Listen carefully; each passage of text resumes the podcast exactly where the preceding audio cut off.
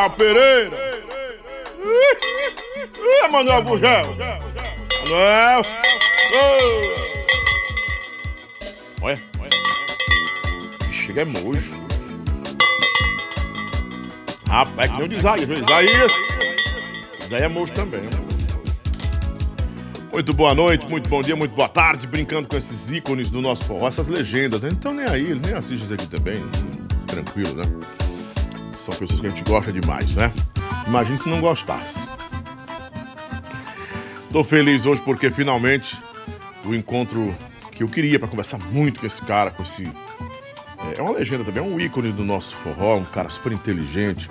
Muitos têm o, o Rômulo César como um intelectual do forró, é um cara que é apresentador também, apresenta programas, é, tem intimidade com a tela, tem intimidade com a comunicação. Não só porque é cantor, porque tem, tem cantor que é só cantor mesmo, sabe só cantar, desceu do palco, né, gagueja, não sabe falar, não sabe mais nada ali, acabou ali. Mas no palco é um, um gigante, né? Meu querido. Rapaz, cadê o, o menino aqui, o, o Aleixo? Não tá mais aqui não? Será que o Aleixo ficou bloqueado? Nós estamos com saudade de você, Aleixo. Volte para o bate-papo, que você anima o bate-papo. Você, o Nando Leilo, né? É, tem uns que não são traíras, tem uns que são traíras. Ficam aqui e ficam por aí em outros podcasts enchendo o saco também, falando da gente. Mas o Aleixo, o Nando Leilo, o Júnior Júnior, o Pangeia, a Rádio Pangeia, Sat, né? Cadê você, Alejo? Saudades. É Aleixo, não é Aleixo. Aleixo. É Aleixo. Ai, ai, ai. Eu tinha bloqueado ele um dia desse aqui, mas foi só uma, uma- uma- uma- um bloqueio temporário, né? Eu acho que ele ficou chateado comigo. O Mangai também. De volta o Mangai. Olha, o Mangai tá por aqui também, rapaz. Vamos espalhando para todo mundo, compartilhando, que já já tem Rômulo Santa Rai, que para muitos é Rômulo Santa Rômulo Santa Rai, Rômulo Santa Rai, Rômulo Santa Rai, ra- ra- Rai, Raiá, rapaz, é tanto. É- é- são tantas interpretações de um nome bem simples. Dona Santa e seu Raimundo. Juntou. É um acrônimo, acróstimo, é isso, é? Acho que é acróstimo o nome disso aí. Acho que é acróstimo. Do que seja, né? Ah, Mas atualmente é chipar, né? Vamos chipar Dona Santa e seu Raimundo? É, Santa Rai. Pronto. Os jovens dizem isso. Silvio Boiola, boa noite. Aê, boa noite, em ritmo de festa, em ritmo de alegria. Ai, ai. Já estou aqui no Bafulê do Lobão, na farofa. Bafulenda é do João Inácio. Um beijo, João Inácio. A- to- o João Inácio tá com touca na cabeça direto, por quê? Porque ele fez uma cirurgia. Cirurgia? É uma cirurgia, né? Ah. Mas graças a Deus está tudo bem, está se recuperando. Ah, sim. Pequena cirurgia. Sim, sim, sim. Uhum. Acróstico. A Japa mandou pra mim aqui. Seu Lobão, acróstico, acróstico é quando se utiliza de letras de palavras para formar uma outra palavra. Mas foi isso que eu falei, menina. Você tá doida, mulher? Essa minha produção. Eu fico com raiva de vocês, né?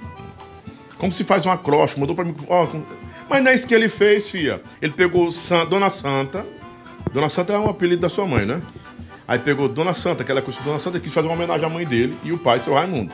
Juntou, não é? As, a primeira, o nome Dona Santa com a primeira, as três primeiras letras de Raimundo. E botou um Y pra ficar, um Y pra dar aquele som, o som de Rai, né? Não ficar Rai, Rai. Eu acho que ainda botava, ainda pensava que era Rai, né? Santa Rai, né? É. Acertei, filhinha. É um acróstico mesmo. É um acróstico, né? Bom demais. Pronto, você pode pegar um acróstico aqui, tipo, a palavra é, estude, não desista, estude mais, maravilhe-se com a nota. É o quê? Enem. Enem, é. Enem. É estudar, vai estudar. O Enem. É de Enem, estude, estude. N, não desista. É, E de estude mais. E M de maravilhe-se com a nota. Por aí vai. Mas é um acróstico também, é isso mesmo, né? Um. Muito bem. Estamos em nome de Produtos Tainá. É gostoso, faz bem. Banana Chip Space. Ou bananinha gostosa. É muito boa. Essa aqui tem fibra, é vegano e é bom pra você que quer saúde. Aqui você não tem um petiscozinho, tipo. Ela, ela é um- é chip, né? Chips, né? São bananas chips. Você encontra nos melhores supermercados de Fortaleza. Creme de alho Tainá, que esse aqui quem vai levar é o Rômulo pra em casa, ele e sua esposa, a dona Gardênia. Dona Gardênia, né? A Gardênia, a Dona Gardênia, a Gardênia tá mais nova do que eu, é Gardênia. Gosto mais de, de gardênia, né? É. Eu sou mais velho que ela mesmo. Né? Gardênia, né? Sou sim. Estamos na mesma idade então, né? Praticamente, né? Ah, Só aí, somos na mesmo, nós somos contemporâneos, né? Você tá na, na minha idade também? Não, sou mais velho que você, 56. É, só seis anos. né? Tá na, estamos, somos contemporâneos ainda, né? É, só Silvio Goela que tá com quantos anos, Silvio? Eu já estou beirando aí os 92 anos. Já estou a 92. maricona, só que eu tomo aquele chá maravilhoso, né? O chá Maravilha do... da Terra? É, o chá do reve- é, rejuvenescimento, né? Ah, sim. Com o meu body coach, o Renato Cariani, também tem o Fábio Giga. Tem vários, são várias emoções, viu? Ai, ai, ai. Creme de alho, Tainá, é gostoso, faz bem, não tem glúten. É uma delícia. Nossa, sabor manteiga de palma, não tem caseína, é produto natural. Todo mundo tá amando colocar na alimentação, porque é, você tem ideia, quando você mantém na temperatura ambiente e conserva, né, esse esse esse produto, você tem resultados maravilhosos. Ele é livre de lactose, de caseína, de gordura, ele é livre de colesterol. É produtos Tainá. É bom de verdade. Juliette Moreno me ligando. Eu vou atender. Posso atender a Juliette Manda. Moreno? Ah, vamos embora. É uma artista número um do, do, do nosso forró também. Tá bonita demais, né? Se sinta em casa. Diga, minha Juliette Moreno. Eu tô no programa, mas você, eu, paro, eu pedi pro Romulo, eu vou parar pra atender a, a Juliette, no ao vivo. Você tá precisando de mim?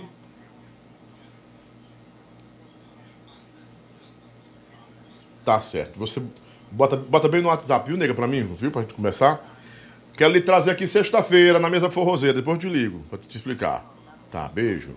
Beijo. Juliette tem uma voz maravilhosa, né? Juliette tava no Fortal também, num, numa, num camarote lá, né, cantando. Juliette da banda Líbanos, é uma das vozes mais bonitas que a gente tem no é. forró romântico. Manteiga de palma. Ô, manteiga boa, gente. Essa é top, Essa é viu? demais. Esse aqui o Romulo vai ficar louco, isso aqui. Com biscoitinho creme crack, é uma Nossa. delícia, viu, Lobão? Rômulo, isso aqui, pra assar frango, ovo, a qualidade de vida que você tem. Você vive correndo no meio do mundo, vive viajando. Perfeito. Desde que eu comecei a assistir o programa, que eu espero por esse, esse momento. Por essa buchinha aqui, tá a, sa ó, a sacolinha ali, ó. Tá aí. Ah, eu também quero esse kit. Hoje eu vou levar o meu. Nossa, de novo. Água, água que dá vida. Adoro é- água. Adoro água. 7.24, a melhor água do Brasil. Beba água, viva muito, viva bem com Adorágua, água mineral de verdade. O Romulo já tá ali, ó. A garrafinha dele pra ele levar para os shows. Nas, nas maratonas de shows dele, vai levar a garrafinha dele, bota um litro d'água aqui, ó. Adorágua 7.24, a melhor água do Brasil. E eu vou falar dos produtos da Dani Castro. É rapidão, viu, gente? São eles que me ajudam a colocar o programa no ar e a trazer nossos convidados aqui, a manter essa estrutura toda bonita, né? E a manter também esses, esses, esses colaboradores que nós estamos, que nós temos aí, nossos, nossos, nossa equipe, né? A Dani Castro Inibidores, ela trabalha com emagrecedores inibidores com suplementação. A Dani é uma das especialistas que nós temos hoje no estado do Ceará. A Dani é especialista nesses produtos de emagrecimento e de inibir também. É, é inibir a fome, é, Paulinha, o nome é? Saciedade, né? Paulinha trabalhava com isso, antes de trabalhar comigo. Ela trabalhava, ela era body coach também. Não, era body, body, body style. É escândalo, viu, meu amor? Então aí tem um detox. O detox. O que é que um detox faz, Paulinha? Deixa a Paulinha falar aí, que você sabe mais que você. Fala, Paulinha. Todo mundo quer conhecer a Paulinha, eu não deixo conhecer a Paulinha, porque vocês vão se apaixonar pela Paulinha, não pode, né? A Paulinha é só minha, não é de mais ninguém. Ele é um, desintox... Detox. Ele é um desintoxicante e ajuda na Certo. retenção de líquidos também. É eliminar as toxinas ruins do, do organismo. Não, fale mais devagar que eu não entendi, não. Elimina o quê? As toxinas ruins do organismo. Hum. E o termogênico? Esse te- é um termogênico, é um pré-treino, esse Black Duo. É extra forte. O termogênico serve pra quê, Paulinha? Auxilia na queima de gordura. Hum. Ele acelera o metabolismo, dando mais energia na atividade física. Tá vendo aí? Muito e bom. também na retenção de líquidos. Muito bom, Paulinha! Basta um pouquinho esse meu, o meu computador, meu PC. E também tem um redutor. Esse redutor eu tô usando e tá dando efeito, viu? Você deveria usar, viu, tia Silvia? Ai, meu amor, vou experimentar, né? Tudo que é novidade eu adoro. Dani Castro Inibidores. Deixa eu falar da minha doutora Camila Abreu. Ela está comigo também, estive com ela hoje. Doutora Camila, um beijo, muito obrigado por ter me recebido tão bem, não é? E ela vai fazer um vídeo para cá para orientar vocês que estão em casa com relação à reabilitação oral, à estética e à odontologia, não é? Com todas as suas praticidades. Doutora Camila Abreu, no arroba doutora Camila Abreu. Essa eu garanto, assina embaixo, porque tem responsabilidade, compromisso. Não é à toa que a mulher começa a atender 6 horas da manhã, meu irmão. Não tem vaga, doutora Camila, não tem vaga. Você chega lá, não tem vaga. E olha, é tudo selecionado, ela atende né, dentro, dos, dentro dos protocolos, mas é fila para querer ser atendido, porque ela é especialista em reabilitação oral e na estética também, né? Deixa um sorriso muito bacana. Pet Shop Passaré, melhor, shop, melhor pet shop de Fortaleza, que também está com o Lobão. Né? E também está apoiando a gente. Muito obrigado, Pet Shop Passaré, Autoescola Caçula, a Autoescola do Forrozeiro. Tirou sua carteira lá, não, né? Quase todo mundo tirou. É, Eu, eu tirei, como eu sou do interior, lá não tinha caçula ainda, mas se, se, fosse assim, se fosse aqui, com certeza seria na autoescola caçula. Para renovar, me diz que eu- você vai lá. Opa! Não é que Então, foi renovar. Ou alguém seu, fala comigo que eu mando eu encaminho para lá, né? Tô um pouco com calor, porque. E essa linda camisa que eu ganhei de presente, né? Que eu não posso falar, que foi de uma fã. Se eu falar, é, o povo não vai entender. Mas eu ganhei de uma fã essa camisa linda, maravilhosa. Gostou, Silvio? Adorei. É, é um girassol? É, é um? Não O que é isso, É um hein? can- Cannabis? Canábilis. Não, não É não, cannabis, né? não. Tá doido? É um girassol? É, um- é uma rosa? O que é isso? Não, aqui é um. mas foi feita à mão. É feita, É feita à mão. mão. É exclusivo né? aí. É exclusivo, né? Ficou bonito. Eu botei aqui pra, né? Enfim, mas tá É, bacana. é linda, ela é escândalo. É, só não é cannabis. né? Você que é adepto, né? Ai, ai. Eu não, querida. Jamais. Ai, ai, ai. Kek Info Store tá com o Lobão também. Muito obrigado, Kek Info Store. Aos nossos amigos da Kek Info Store, um abraço do Lobão. Também um abraço a todos que formam aí essa grande empresa que é a Esquina do Camarão, que sempre está com a gente. Muito obrigado, Edson, meu amigo, ao Luiz, à doutora Fernanda, né, o Luiz, nosso gerente. Esquina do Camarão tem duas unidades, bairro de Fátima e ali na Maraponga, esperando você e sua família. É um ambiente familiar, tem música, tem tanta coisa boa lá que você tem que é, visitar, tá bom? Sábado tem um movimento terrível lá, grande movimento, muita gente lá, nas duas esquinas do Camarão, tá bom? 30, 45, 80, 29. Sou cliente lá do Você esquema você gosta do camarão de lá? Gosto, gosto. muito. Perfeito, né? Se for lá, eu vou falar pro Edson, Edson, você tá atendendo bem o Rômulo? Ele, sabe que você é o Rômulo Santa Raia? estrelas. Não, eu sempre vou lá, fico meio ali no meu Você cantinho, não gosta escutando muito a galera. de, de usar da, da fama da, pra, Não, pra- usar arroba não, né? porque a negada não. Também não gosto não. Eu sou, eu tenho, eu, eu não tenho jeito, eu fico sem jeito pra esse tipo de Eu coisa. também não, não gosto não. Tem gente que aproveita disso, né? Já cheguei em Santa- vários lugares. Dona Santa, antigamente eu acho que a arroba substituiu aquele. Menino parece um irmãoléu, só que é, ele vive pedindo as É coisas. verdade. Eu já cheguei, eu chego em alguns lugares, ah, Lobão, pô, não, por conta da casa. Eu disse, não, por favor, não precisa não. Aí, mas eu, eu não sou muito afim, não. Mas é bom, né? Vamos lá. Vamos lá. É, deixa eu mandar um abraço também pro pessoal da Levi Ambientações, que é meu patrocinador master. A gente passa uns 10 minutos falando de patrocinador mesmo, porque tem que manter o programa, né? Não, não, não aguenta, né? Esse, é, esse Eugênio e essa Débora são meus compadres, eles fazem coisas por mim, assim, que eu fico admirado com, com, com tanto carinho que eles têm por mim, por minha família, né? Se tornaram meus amigos. De cliente, a gente se tornou amigos, se tornou irmão, compadre e meu patrocinador já desde o começo e aí a gente não se larga nem, a- nem no tapa, né? Levi Ambientações, 987688908. Ambiente belíssimo, você viu no começo do programa. Você pode ir lá na frente, é em frente ao Shopping Parangaba. Chega lá e diz, olha, foi o Lobão que falou. E aí vai ter um atendimento. Já tem um atendimento bom, VIP. Quando falar isso, vai ter dobrado. Porque minha comadre Débora sabe atender como ninguém, sabe receber como ninguém. Ela e o Eugênio são. é, esse casal é fantástico. Amo vocês de verdade. Beijo no coração, né? Vamos embora, meu filho? O resto você vai botando no começo aqui, senão o Romulo vai embora. Eu não posso perder ele hoje, não, viu? Vamos começar então nosso. Já tem. Deixa eu ver quantas pessoas tem aqui pra gente poder. E bacana. Ah, tem? No meu só tem 30. Que, que acha isso? Ah, deu 100? Se tiver 100, eu vou começar. O meu tem. É, o meu deu 100. Ah, deu 100. Pronto, deu 100. Então vamos começar. Só começa agora com 100. Menos de 100 não, vou nem a pau. Né? Bora lá.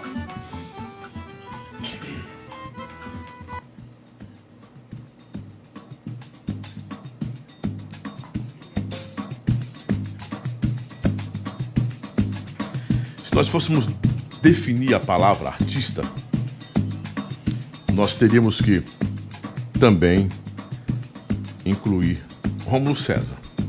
Rômulo César é artista nato. Sabe aquele tipo de pessoa que nasce com a natureza é, e toda uma essência para a arte? Pois é, o Rômulo Santa Raio, o nosso Rômulo, o nosso Rômulo César, se não fosse cantor, ele seria poeta. Se não fosse poeta, ele seria qualquer outra coisa mais artista. Tem gente que a gente sabe que a essência é essa, né? Que emana esse tipo de energia, esse, esse tipo de luz, uma luz que não é comum em todo mundo. Rômulo tem dessas diferenças, que são diferenças que acrescentam quando ele está no palco, quando ele está atuando, né? Porque o Rômulo é um, uma espécie de artista muito raro em nosso meio. É o artista da performance. Não é o artista debochado, não é o artista que exagera. É o artista que sabe que o palco ali é o seu domínio. Aprendeu a dominar o palco, a voz, suas expressões. Rômulo Santarraia é respeitado em nosso meio, querido, tem empatia, sempre simpático. Poderíamos dizer que ele é um príncipe. Eu mesmo o chamo de o príncipe. Todos respeitam a sua a sua ousadia, não é? a sua coragem de lutar pela música que nunca deixou de acreditar e de sonhar. A partir de agora, no programa do Lobão, a poesia, as expressões, a força da poesia, sim, desse que, na minha opinião, é um dos maiores artistas do nosso forró. Muitas das vezes o artista não é reconhecido, não tem um reconhecimento à altura do que ele faz.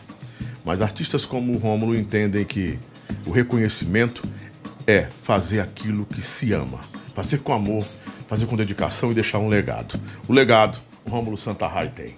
A partir de agora, no programa do Lobão, para todo o Brasil, Rômulo Santarrai. Esse som tá pancada, meu DJ. Dá uma baixadinha que fica.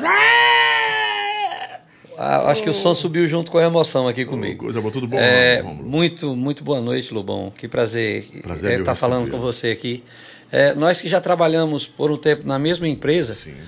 é, você esteve na Sonzum por, por algumas seis vezes. vezes. Seis vezes na. Nossa. E eu só te encontrei no corredor lá uma vez. Foi, é, Mas foi assim, um passando pelo outro. E teve que acontecer eh, esse o, o apogeu do seu programa e essa coisa da internet para você fazer um, um podcast para a gente se encontrar. E o prazer é enorme, porque eu lhe conheço já há tanto tempo e nunca tinha lhe chamado de meu amor, como a gente se trata, ou meu Sim. príncipe e tudo mais, com tanta, com tanta, eh, Verdade, com tanta aproximação, né? exatamente, com tanta, com tanta espontaneidade. Eu sou muito da energia. Quando você chamou de meu príncipe, que depois eu lhe chamei de meu amor, e você me, me tratou bem também, aquilo ali vai uma carga de energia. Uhum. Então eu acho que o, o meu santo beijou o seu santo também. E Amém. Que bom, que bom estar falando aí para esse O meu seu santo oceano. é o Espírito Santo. Isso. Então, que bom estar falando para esse oceano de audiência que você Coisa tem, de boa, seguidores e tudo mais. Que bom. Prazer Feliz. imenso. Nós estamos também, queria que o, o nosso Guilherme, meu diretor, hoje, colocasse aí na tela essa homenagem que a gente. Aliás, para mim, é um- pra mim é uma honra e é, a, a TV Centro-Norte faz uma homenagem aos meus convidados, porque transmite lá na região de Prudente, Presidente Dutra, aliás, Presidente, Presidente Dutra, Maranhão, né? Presidente Dutra Maranhão, Sistema Centro-Norte SBT, que é dirigido também pelo Regino Bias, que é um radialista, um comunicador é, dos mais tarimbados. Do, vou botar mais para cá para você. Do nosso Brasil. Regino Bias e toda a sua equipe, toda a família Centro-Norte de comunicação. A rádio me transmite, as rádios da Centro-Norte me transmitem, né? São Domingos me transmite, é, Presidente Dutra me transmite, toda a região ali. E a TV, agora a TV Centro-Norte, SBT, também. Os melhores momentos da semana, eles fazem é, takes bem, bem, bem é, é, é, destacados e colocam no fim de semana, sábado e domingo. Um beijo para todo mundo. TV Grande Rede também em Valença, região de Picos. Falta só a logozinha daqui, mas já, já providenciou? Conseguiu? Pede pro Marcelo, que o Marcelo tem, viu? Vamos embora. Rômulo, bom de verdade ter você aqui. Seus fãs estão chegando. Aqui, eu Já só. tem uma galera já. Artista completo, grande pessoa, talento. Esse homem sabe fazer o forró da saudade como ninguém. Eu ia falar sobre isso. Esse- olha, o Carnaval da Saudade, Não é perdão. Carnaval da verdade, Saudade. Gardênio. O Carnaval da Saudade. O Carnaval da, da Saudade, foi você quem criou? Você foi um, é pioneiro nisso? Sou o Carnaval da Saudade lá do Quixadá. fui eu quem criei, em 2001. É, em 1986, um clube chamado Balneário Cedro Clube de Quixadá Sim. Fez o seu último carnaval. E de 1986 começou aquela coisa de fazer carnaval de rua, carnaval de rua.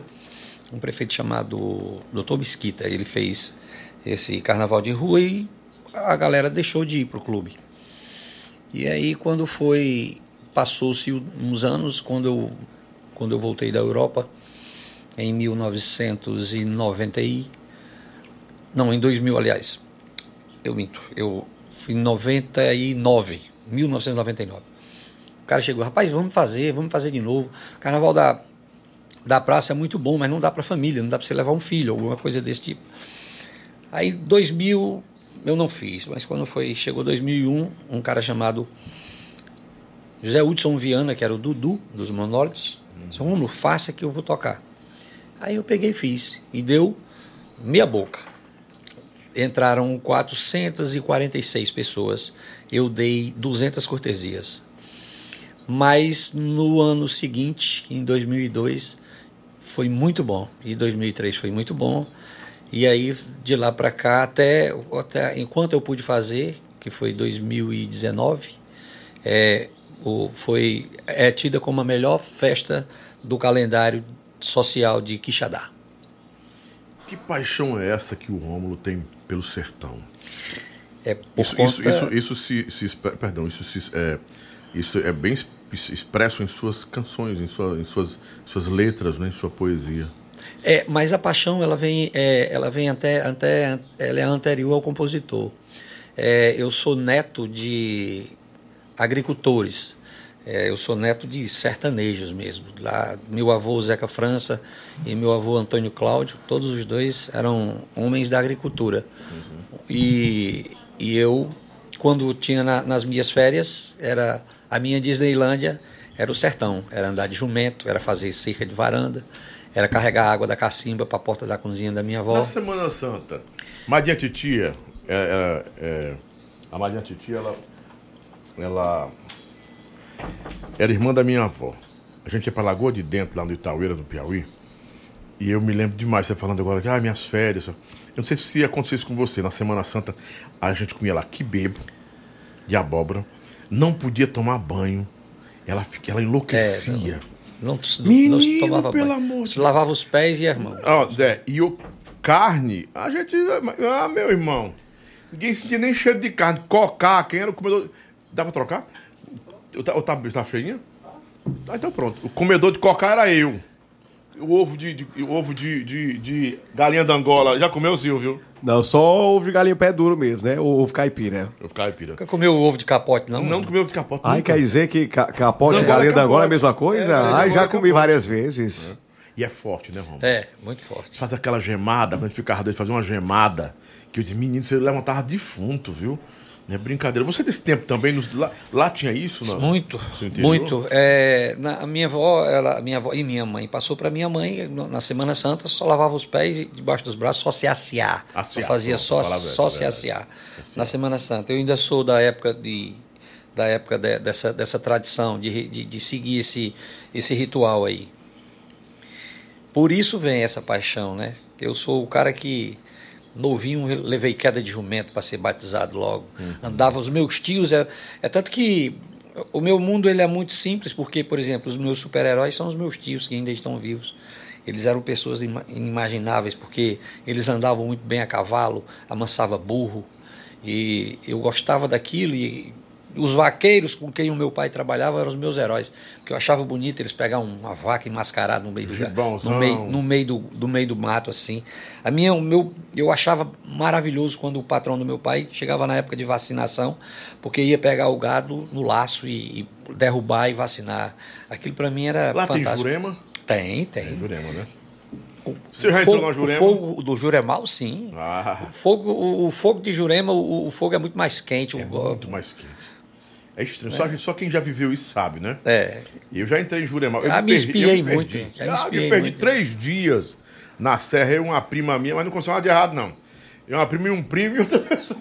Ah, rapaz, quase três dias a gente ficou perdido. Eu acho que minha mãe lembra disso. E terrível, a gente parava no lugar e comia. Não, a gente é lá da Lagoa de Dentro, lá da Lisboa. E é por aqui que vai, a gente se perdia mais. Menino jovem, né? Até que alguém foi nos levar lá. Mas a Jurema, vocês estão em casa, quem nunca enfrentou uma Jurema, um Juremal, sabe o que é viver, não. Porque a, é, é coisa para É outra criação, não é? Acho que o povo de hoje não tem mais. Eu levei, eu levei uma pancada, uma, eu levei uma, uma pancada, uma porrada, andando de cavalo, querendo me- me meter de vaqueiro, e o cavalo passou por debaixo da jurema e eu fiquei. O cavalo. E eu não tinha artimanha, só tinha a, a coisa da diversão. Tem que ter a manha, né? É, Tem que porque ter a você tem que ir para o lado. Quando o cavalo passa, você tem que vir para o lado. E eu eu só fiz baixar a cabeça, levei na cabeça, o cavalo passou e eu fiquei. Coisa boa. Você falou dos seus tios aí, eu me lembrei dos meus também, que ah, essas histórias suas batem com as minhas. Eu também tive, tive esse, esse, esse- privilégio de sempre eu morava na cidade, mas ia pro interior, pra fazenda, aquela coisa toda. Meus tios, meu tio Cícero, né, que até falecido, dorme no Senhor, era um dos maiores amansadores que tinha lá de cavalo, da região de Pido, de Taueiras, Floriano. Não, eu, e foi- morreu, assim, em consequência de ser pisado por um cavalo no final da vida né? É, é casa de, casa de ferreiro espeto De pau. de pau, é. né? Eu, eu, eu, eu cutucava muito vazio de jumento para treinar a mansar burro, mas eu nunca consegui. Mas eu ainda, quando eu montava em jumento, eu apertava no vazio para ele pular. Era para eu ter uma certa. Eu vou aproveitar, já que os meus tios irão assistir, isso aqui Sim, os meus sim. primos vão colocar. É, meu tio Geraldo, Tinelzinho e Tibede, todos eles estão vivos ainda. O pessoal do lado da minha mãe são muito vivedor. Já Uhum. o pessoal do lado do meu pai é morredor. Eu não tenho mais nenhum tio do lado do meu pai. Eu só tenho hoje, do lado do meu pai, uma tia viva, tia Memélia, que está aí. Mas os meus tios estão todos vivos, do lado da minha mãe. Então, um beijo para todos os, os meus heróis. Como retratar esse essa paisagem né, que você tem, tinha na memória, ou tem na memória ainda, em música para um tempo em que a aprovação por coisas que, que pra gente é simples, mas faz parte da nossa raiz. E para um olhar hoje mais moderno, é, é até meio indiferente. Como é que se, como é que se pode, como é como você retrata isso, como transportar isso para música e ser aceito, Romulo? Porque você consegue fazer isso. É, eu, eu confesso que no começo, no começo, né, Lobão, isso até vendia. Hoje, praticamente, o que você pode falar ainda, uma coisa que chegue mais próximo ao que a gente fazia antes, é você falar de vaquejada. Mas você falar de, um, de uma um serra- eh, festa de apartação, hoje já é quase praticamente. Mourão. Vão, é, vão perguntar o que é isso, né? Mas a, quando a, a coisa da composição veio chegar para mim, foi nos anos 80, no, no, no, no começo dos anos 80, em 1982, quando eu e o Ferreira Filho, a gente morava lá em Quixadá, e fomos apresentados ao Cláudio Melo. Sim. Ao Cláudio Melo, que. Que... Melo Rei da Bolacha. Um Tava exatamente. Homem da bolacha. É, e o Cláudio Melo estava aprendendo a tocar violão com o Didi. Mas o Barros. Cláudio Melo é empresário, né? Exatamente, É. o Cláudio Melo é O Cláudio empresário. Melo toca mesmo. Que na época ele era, o Cláudio Melo trabalhava como. é, ele trabalhava na contabilidade, na fábrica de um tio dele. É, do senhor Renato Carneiro, que era casado com a tia dele. Então o Cláudio, ele já vinha. Ele já vinha com uma bagagem de Geraldo Azevedo, ele tinha ido de Fortaleza para Quixadá. Então ele ia levando Geraldo Azevedo, ele ia levando Ednardo, Ednardo. Que era uma galera que fazia uma composição sertaneja, mas moderna. Né? Então a gente não começou por Luiz Gonzaga, ou Zé Dantas ou Humberto Teixeira. A gente já começou de Geraldo Azevedo e Ednardo para cá. Quando a gente começou a falar do sertão, músicas nossas como Leite da Saudade, que foi composta em 1982 e foi gravada pelo Mastruz com Leite em 1992, né? Uma fogueira no terreiro e um amor no coração. Linda. Essa música ainda falava, tinha uma linguagem meio sertaneja. Mas aí, quando chegou nos anos 90, a linguagem já estava bem defasada, né? É tanto que a Rita de Cássia, ela renova isso com a música Meu Vaqueiro, Meu Peão, mas colocando o namoro da, da menina que vai para a vaquejada com o vaqueiro. Já não tinha mais aquela festa de apartação, não tinha mais a pegada do gado, não tinha mais o gado No caso, a moral. Rita aí retrata o encontro da raiz com o atual. É, eu acho que ela é um divisor. Quando ela entrou com essa música, Meu Vaqueiro, Meu Peão, que foi a que estourou para o Mastruz. Porque antes ela era muito mais romântica ainda, quando ela fazia, quando ela falava de Brilho da Lua ou Meu Nego, que foram, foram apresentadas antes do que o Meu Vaqueiro, Meu Peão. E você, o Rômulo César começa quando na música? O Rômulo César começa em julho de 1970, com quatro anos e três meses. Eu fui ser, eu fui me apresentar num programa de calouros que tinha lá na minha cidade chamada A Criançada se Revela. A gente cantava para ganhar brinquedos. 50 anos? 52. 50, não, tá com 52 anos? Não, eu tenho 70, eu tá tenho, com- é, eu Ah, tenho sim, 52 anos de Sim, música. sim. Você- Você nasceu em 70. Eu nasci em 66. 66. É. E em 70 com 6 anos, 4 anos? Quatro anos e Quatro três anos, meses. três meses. Quatro anos e três meses. Já dava os primeiros passos para ouvir música e participar. É, a minha mãe, a minha mãe costurava ouvindo rádio e cantando. Dona Santa. Ela tinha uma rádio, ela tinha uma máquina Leonan e é daquela de pedal Sim. e ela e ela costurava ouvindo a radiodifusora Cristal de Xeramobim e cantava, cantando, cantando, cantando. E eu era filho único nessa época, não tinha nenhum irmão e ficava no pé da máquina, que era também o meu automóvel, né? O meu brinquedo era Sim. máquina. Quem não brincou, né, Pois é, eu brincava de, de, de carrinho lá debaixo da máquina e eu ficava escutando, porque eu tinha que ficar perto dela. Ela botava uma, uma, uma, uma coisa pra, no, na- no meio da porta para eu não me arrastar para a cozinha, que ela ficava costurando. E eu ficava na sala com ela, ouvindo o rádio e ouvindo ela cantar. Aí, com, com quatro anos, um, um rapaz, um, um mestre chamado Zé Pereira, que era vendedor de tecido das casas pernambucanas, foi deixar lá um corte de tecido e me viu cantar. Ele disse, Santa, eu vou levar esse menino para cantar no, no comercial, Esporte Clube, que era um, um clube lá da minha cidade, que ainda hoje está de pé, graças a Deus. E eu fui levado por duas amigas, Socorrinha e Lenita, que são irmãs do Zé de Nilson, que era coordenador do Mastruz com Leite, antes o contrabaixista da Black Banda. E elas me levaram, elas me arrumaram e me levaram. E pela primeira vez que eu cantei, eu ganhei o primeiro lugar e ganhei um brinquedo. Quando foi no outro domingo. afinado? Já, já desde cedo era afinado? É, segundo o que o Dudu dizia, eu tinha é, um ouvido muito bom porque eles mudavam de tom quando eles faziam a, a modulação de tom, eu já ia atrás. É o que eu acho que é, eu, eu não aprendi a cantar. Eu acho que Deus me, me fez já com a coisa do. Eu acho que vem do DNA, porque o nome da minha mãe é Santa, o apelido da minha mãe é, é Santa, porque ela cantava nas novenas quando criança. Então começaram a chamar a Santinha da Nazaré, que era minha avó. Então a Santinha da Nazaré, a Santinha, a Santinha, a Santinha foi crescendo e ficou Santa. O que foi que as raízes da, na sua, da sua vida, na família, o que foi que, que, que isso influenciou na sua formação? Da- na, na minha formação, Na formação musical. Musical e como, e como compositor também. né? Globão, eu, eu assim, é, o cantor ele veio naturalmente, o artista ele me veio naturalmente. É tanto que eu eu quis fugir da música e eu não consegui é, em outros em outras épocas, porque quando eu comecei a cantar, logo em seguida em 1972, meu pai foi-se embora, fomos todos embora para Goiás. Então teria era uma terra estranha para a gente, fomos trabalhar com algodão, que era ouro branco nos anos 70.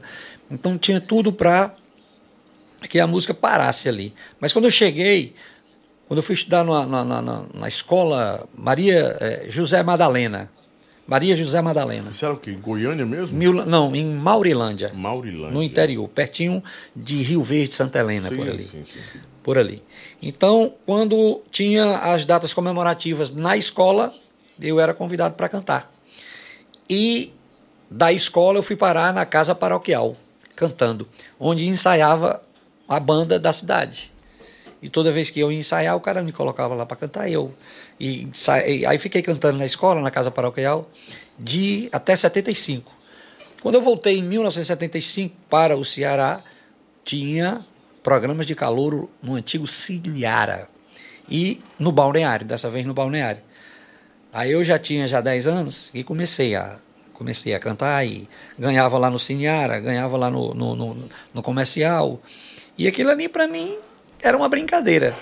Mas quando eu fiz 14 anos de idade, o José Wilson Viana me chamou para ingressar nos Monólitos, que foi a primeira primeiro conjunto musical que eu toquei. Isso era Kroner. Kruner. Kruner, né? É, Kruner. Kruner. Os Monólitos. Aquela região foi uma região sempre de bons músicos, né? Xadá era, era considerada, considerada a capital dos músicos, porque tinha muitos músicos, muitos. A, A Banda a Azul era de lá? A Banda Azul, Banda é- Azul. era- Banda Azul. eu sou o sócio fundador da Banda Azul, Sério? sério. Ah, então quem passou por lá, Marquinhos passou por lá, Marquinhos da, da Banda Livre passou por lá? Não. Não, quem foi? Alguém passou por aqui? Quem, quem, quem, é, quem, é, é, quem passou aqui dos músicos que a gente conhece muito, quem passou pela Banda Azul foi o Faísca Bess, Uhum. Rogerinho, guitarrista, que, que grava com a gente até hoje lá, é, é, Messias Santiago, Sim. Dário Xuxa passou lá também. É, Dário, Dário Xuxa. passou, passou. Dário Xuxa passou? Passou. Eu acho passou. que não. Passou. Gaúcha Maia, né? passou como, como técnico de som, que ele vinha lá do, de, do- de Tianguá. Fez som, mas som, é. cantando já, porque na Não, época, na época que eu estava na banda azul, ele estava na banda Passaporte. Exatamente, eu tinha vindo pra cá. ele era Mas teve outro cantor que passou na Banda Azul, que teve aqui comigo, disse eu tive na Banda Azul um período bem rápido. Quem foi? Aí é, eu, to- eu tenho Tonho Cabeça, que a galera chama de Tonho Cabeça, mas hoje ele é evangélico, mas um grande, cantor? um grande, grande Cantor. cantor, grande cantor. Cantor. Aí os cantores que eu me lembro, que me recordo, foi eu, Luciano, que fomos os dois primeiros, né? O Luciano está é agente penitenciário, eu acho que lá no, no Xeramubim, o Coca, né? É, Sheila Mi, Sheila Mi. Sheila Cadê a Mi. Sheila Mi? tá em Quixadá. Tá lá. tá em Sheila Quixadá. Mi. Aí não, não- eu, eu sa- quando eu saí da, da, da banda azul, eu vim para a banda Aquários. Viu em direto. 91. Aí eu saí da banda. Eu vim, eu vim a, a convite do Ferreira para a gente é, compor jingles para a política de 1992. Que era A Black Banda estava em atividade ainda. a Black Banda estava em atividade. O Ferreira tinha acabado de sair da Black Banda e eu saí da Banda Azul. Aí a convite dele vim para a gente fazer jingles. Eu me lembro que era o, o, o candidato era o Cambraia, de 92. É, tá com o tempo. viu? Aí é, eu acho que até aquele Tadeu Nascimento estava. Sim, sim. Ele, ele foi, Nascimento. tá- ele era candidato a vereador por Calcaia. A gente fez jingle para ele também e alguns outros. Pronto. Aí o Emanuel me, me colocou na, na, na, na Mas banda você conheceu Aquários. através de quem? Do, do Ferreira. Do Ferreira. Mas eu já conheci o Emanuel da época da Banda Azul. Eu conheci o Emanuel em 1991. E a frequentar a casa, mas aí eu estava na Banda Azul, eu estava na Banda Azul. Até que a Banda Azul teve um. um- eu tive um desentendimento, nós com os, éramos seis sócios, sete sócios. É, e a gente não teve um, um acordo em relação a um carnaval que a galera ia fazer em Porto Velho. E eu acabei não indo e acabei saindo da banda.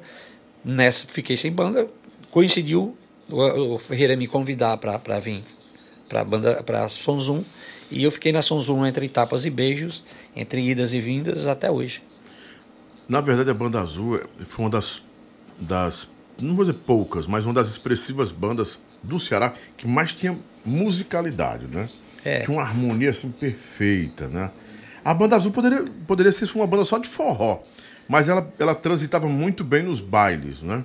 E era uma gigante para bailes, né? Eu lembro que era uma gigante para A bailes. banda, a banda Azul teve, um, teve um grande problema. Se a Banda Azul quisesse ter tocado forró, tocaria. Mas nós tínhamos uma, um- uma certa rejeição, que é aquela rejeição que o Emanuel sempre fala. A gente tocava música baiana, a gente tocava lambada, mas forró não. Ninguém queria. A ponto de um dos nossos contrabaixistas, que passou por lá, dizer que no dia que a Banda Azul tocasse Casamento da Raposa, a banda se acabava. Se não se acabasse, ele saía. Ele era sócio. Então ele colocou isso como parâmetro, como imposição. Mas era unânime isso na Banda Azul? Ninguém queria tanto tocar. Porque o forró era discriminado também. né? Era, a gente não queria tocar forró. Porque pra gente a lambada já era forró. Eu mesmo, da banda azul, nunca cantei um forró. Nunca.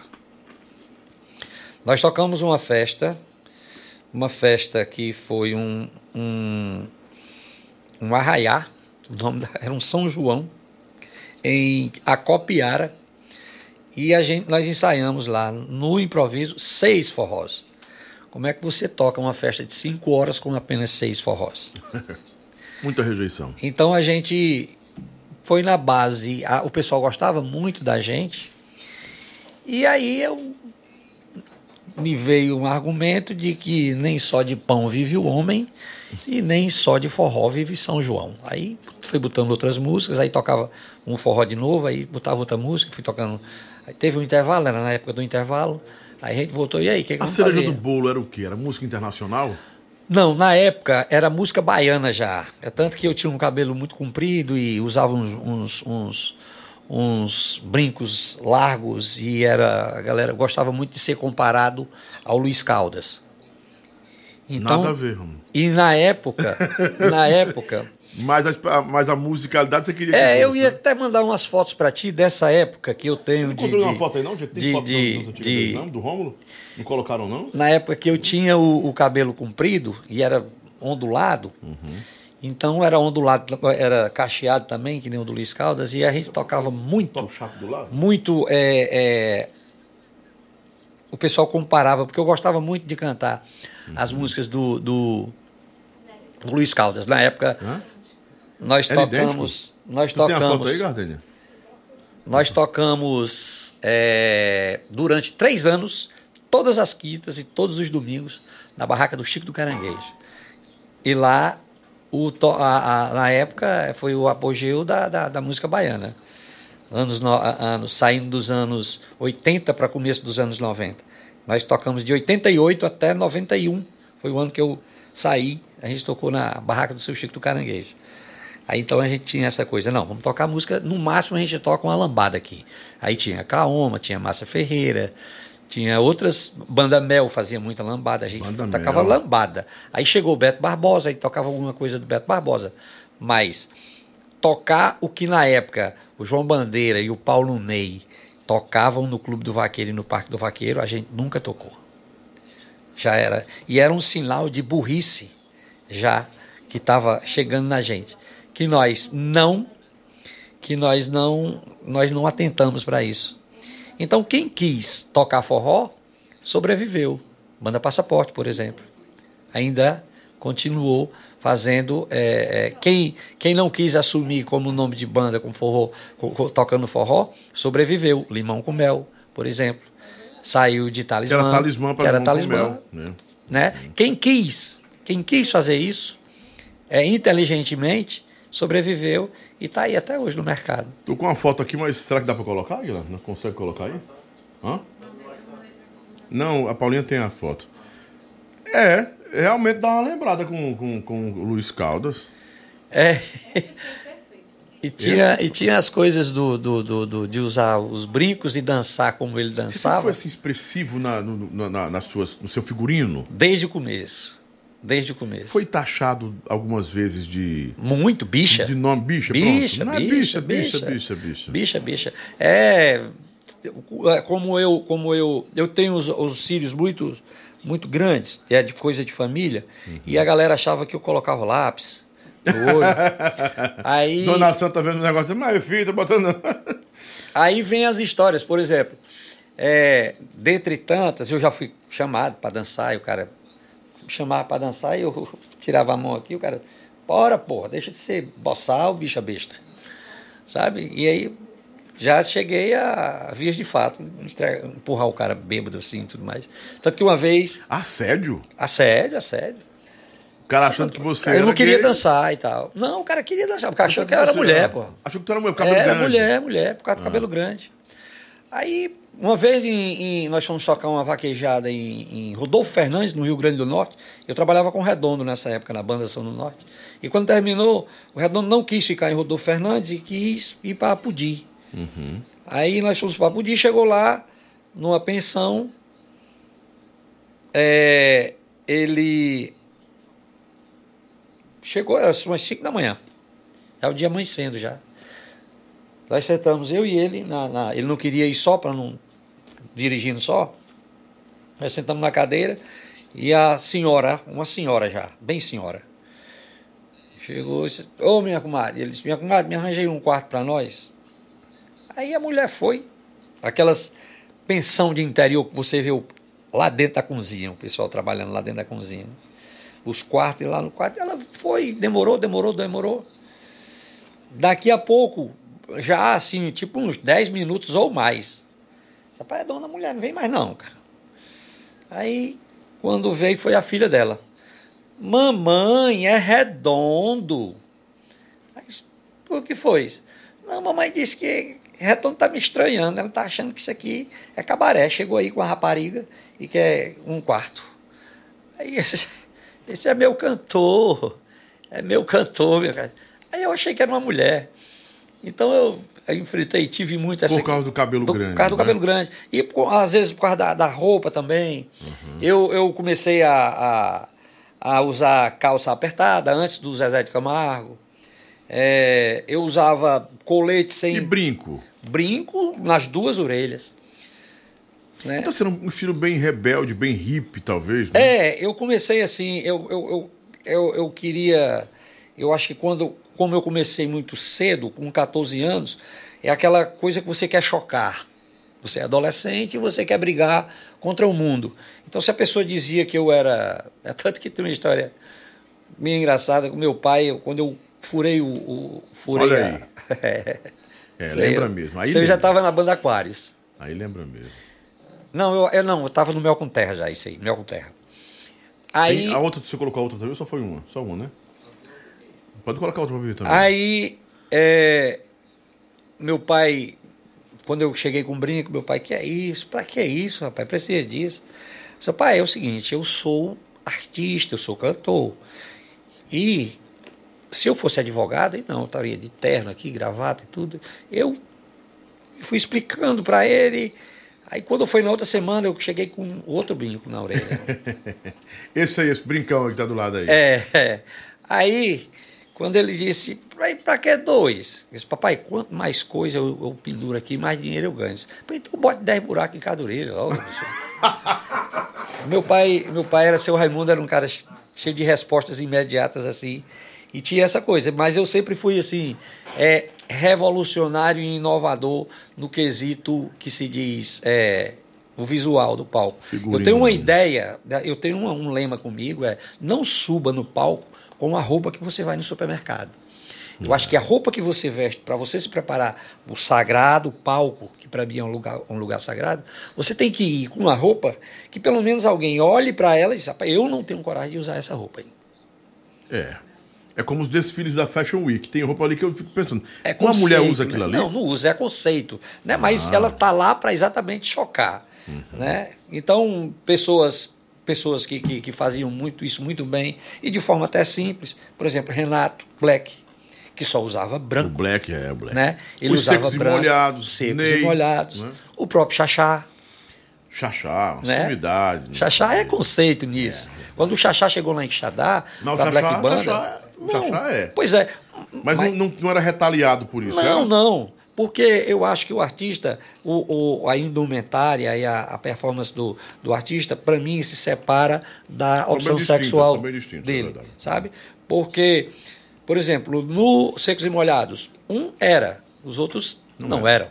Né? Pepeu era loucão, ninguém sabe. Ninguém, Exatamente. Não, não, não era. Tinha, tinha toda essa coisa de dizer, ah, esse é. Os que não eram, a gente descobria depois que eram. Eram. Né? Tem toda. Então eu acho Eu que. jamais, quando comecei a gostar de, do, desculpa, Legião Urbana, eu não, não- jamais Renato poderia não perfil, pensar, O Renato não tinha né? perfil, não tinha perfil. E para quem é, para quem tem uma concepção é, radical machista, é uma grande decepção, né? Mas eu digo que a arte ela tira é, essa coisa da pessoa. Você pode, você é o cantor, você é o artista. A sua a Você lidou com a sexual. intolerância com relação a, a esses, esses comportamentos, esses, esses posicionamentos que você tinha?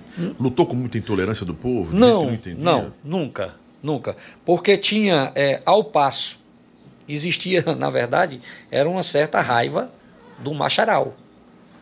Porque você fazia aquela, aquela palhaçada ali, aquela performance em cima do palco, e quando você descia, você estava com uma, uma mulher bonita lhe esperando. Sabe? Então, Era uma rede, galera. então não tinha, não tinha como depois, depois que eu saía, que eu descia do palco, que eu estava muito bem acompanhado, não tinha como o cara tá dizendo, ah, esse cara aí é, é viado. Carlos Gilmar. Rio Tinha disso também, Porra, né? o Rio Mar foi taxado de viado pelos homens. Direto. Muito, sabe? Os caras os cara ficavam putos. E o Rio Mar era um cara bonito Sim. e performático, né? Performático. E quando ele descia no palco, tinha lá o pessoal para rasgar e tudo o mais. Fábio Júnior ele era. Para rasgar e tudo mais, sabe? Então, do meu, da minha parte, como eu sou mais antigo do que ele, Do que o Carlos. né? Bem mais. É, então, eu nunca fui assim. é, é, ah, o bicho é, ele é isso mesmo, então vamos tirar. Não, porque eu tava, tava sempre contradizendo o que eles, do, do que eles me, me, me, me taxavam. Não tive. Problema com isso, né? Não. A, a Black Banda, você nunca teve, apesar da aproximação, nunca houve um convite formal para compor na, na Black Banda, até pelo seu talento, por estarem próximos, Lá, aqui é o local das histórias que ninguém nunca contou, né? com certeza. Vamos lá, uma história que eu nunca contei. E que ninguém sabe. A Black Banda, ela era, ela, ela, ela foi feita, foi uma, é, teve que, teve que se destruir uma banda, se desfez uma banda.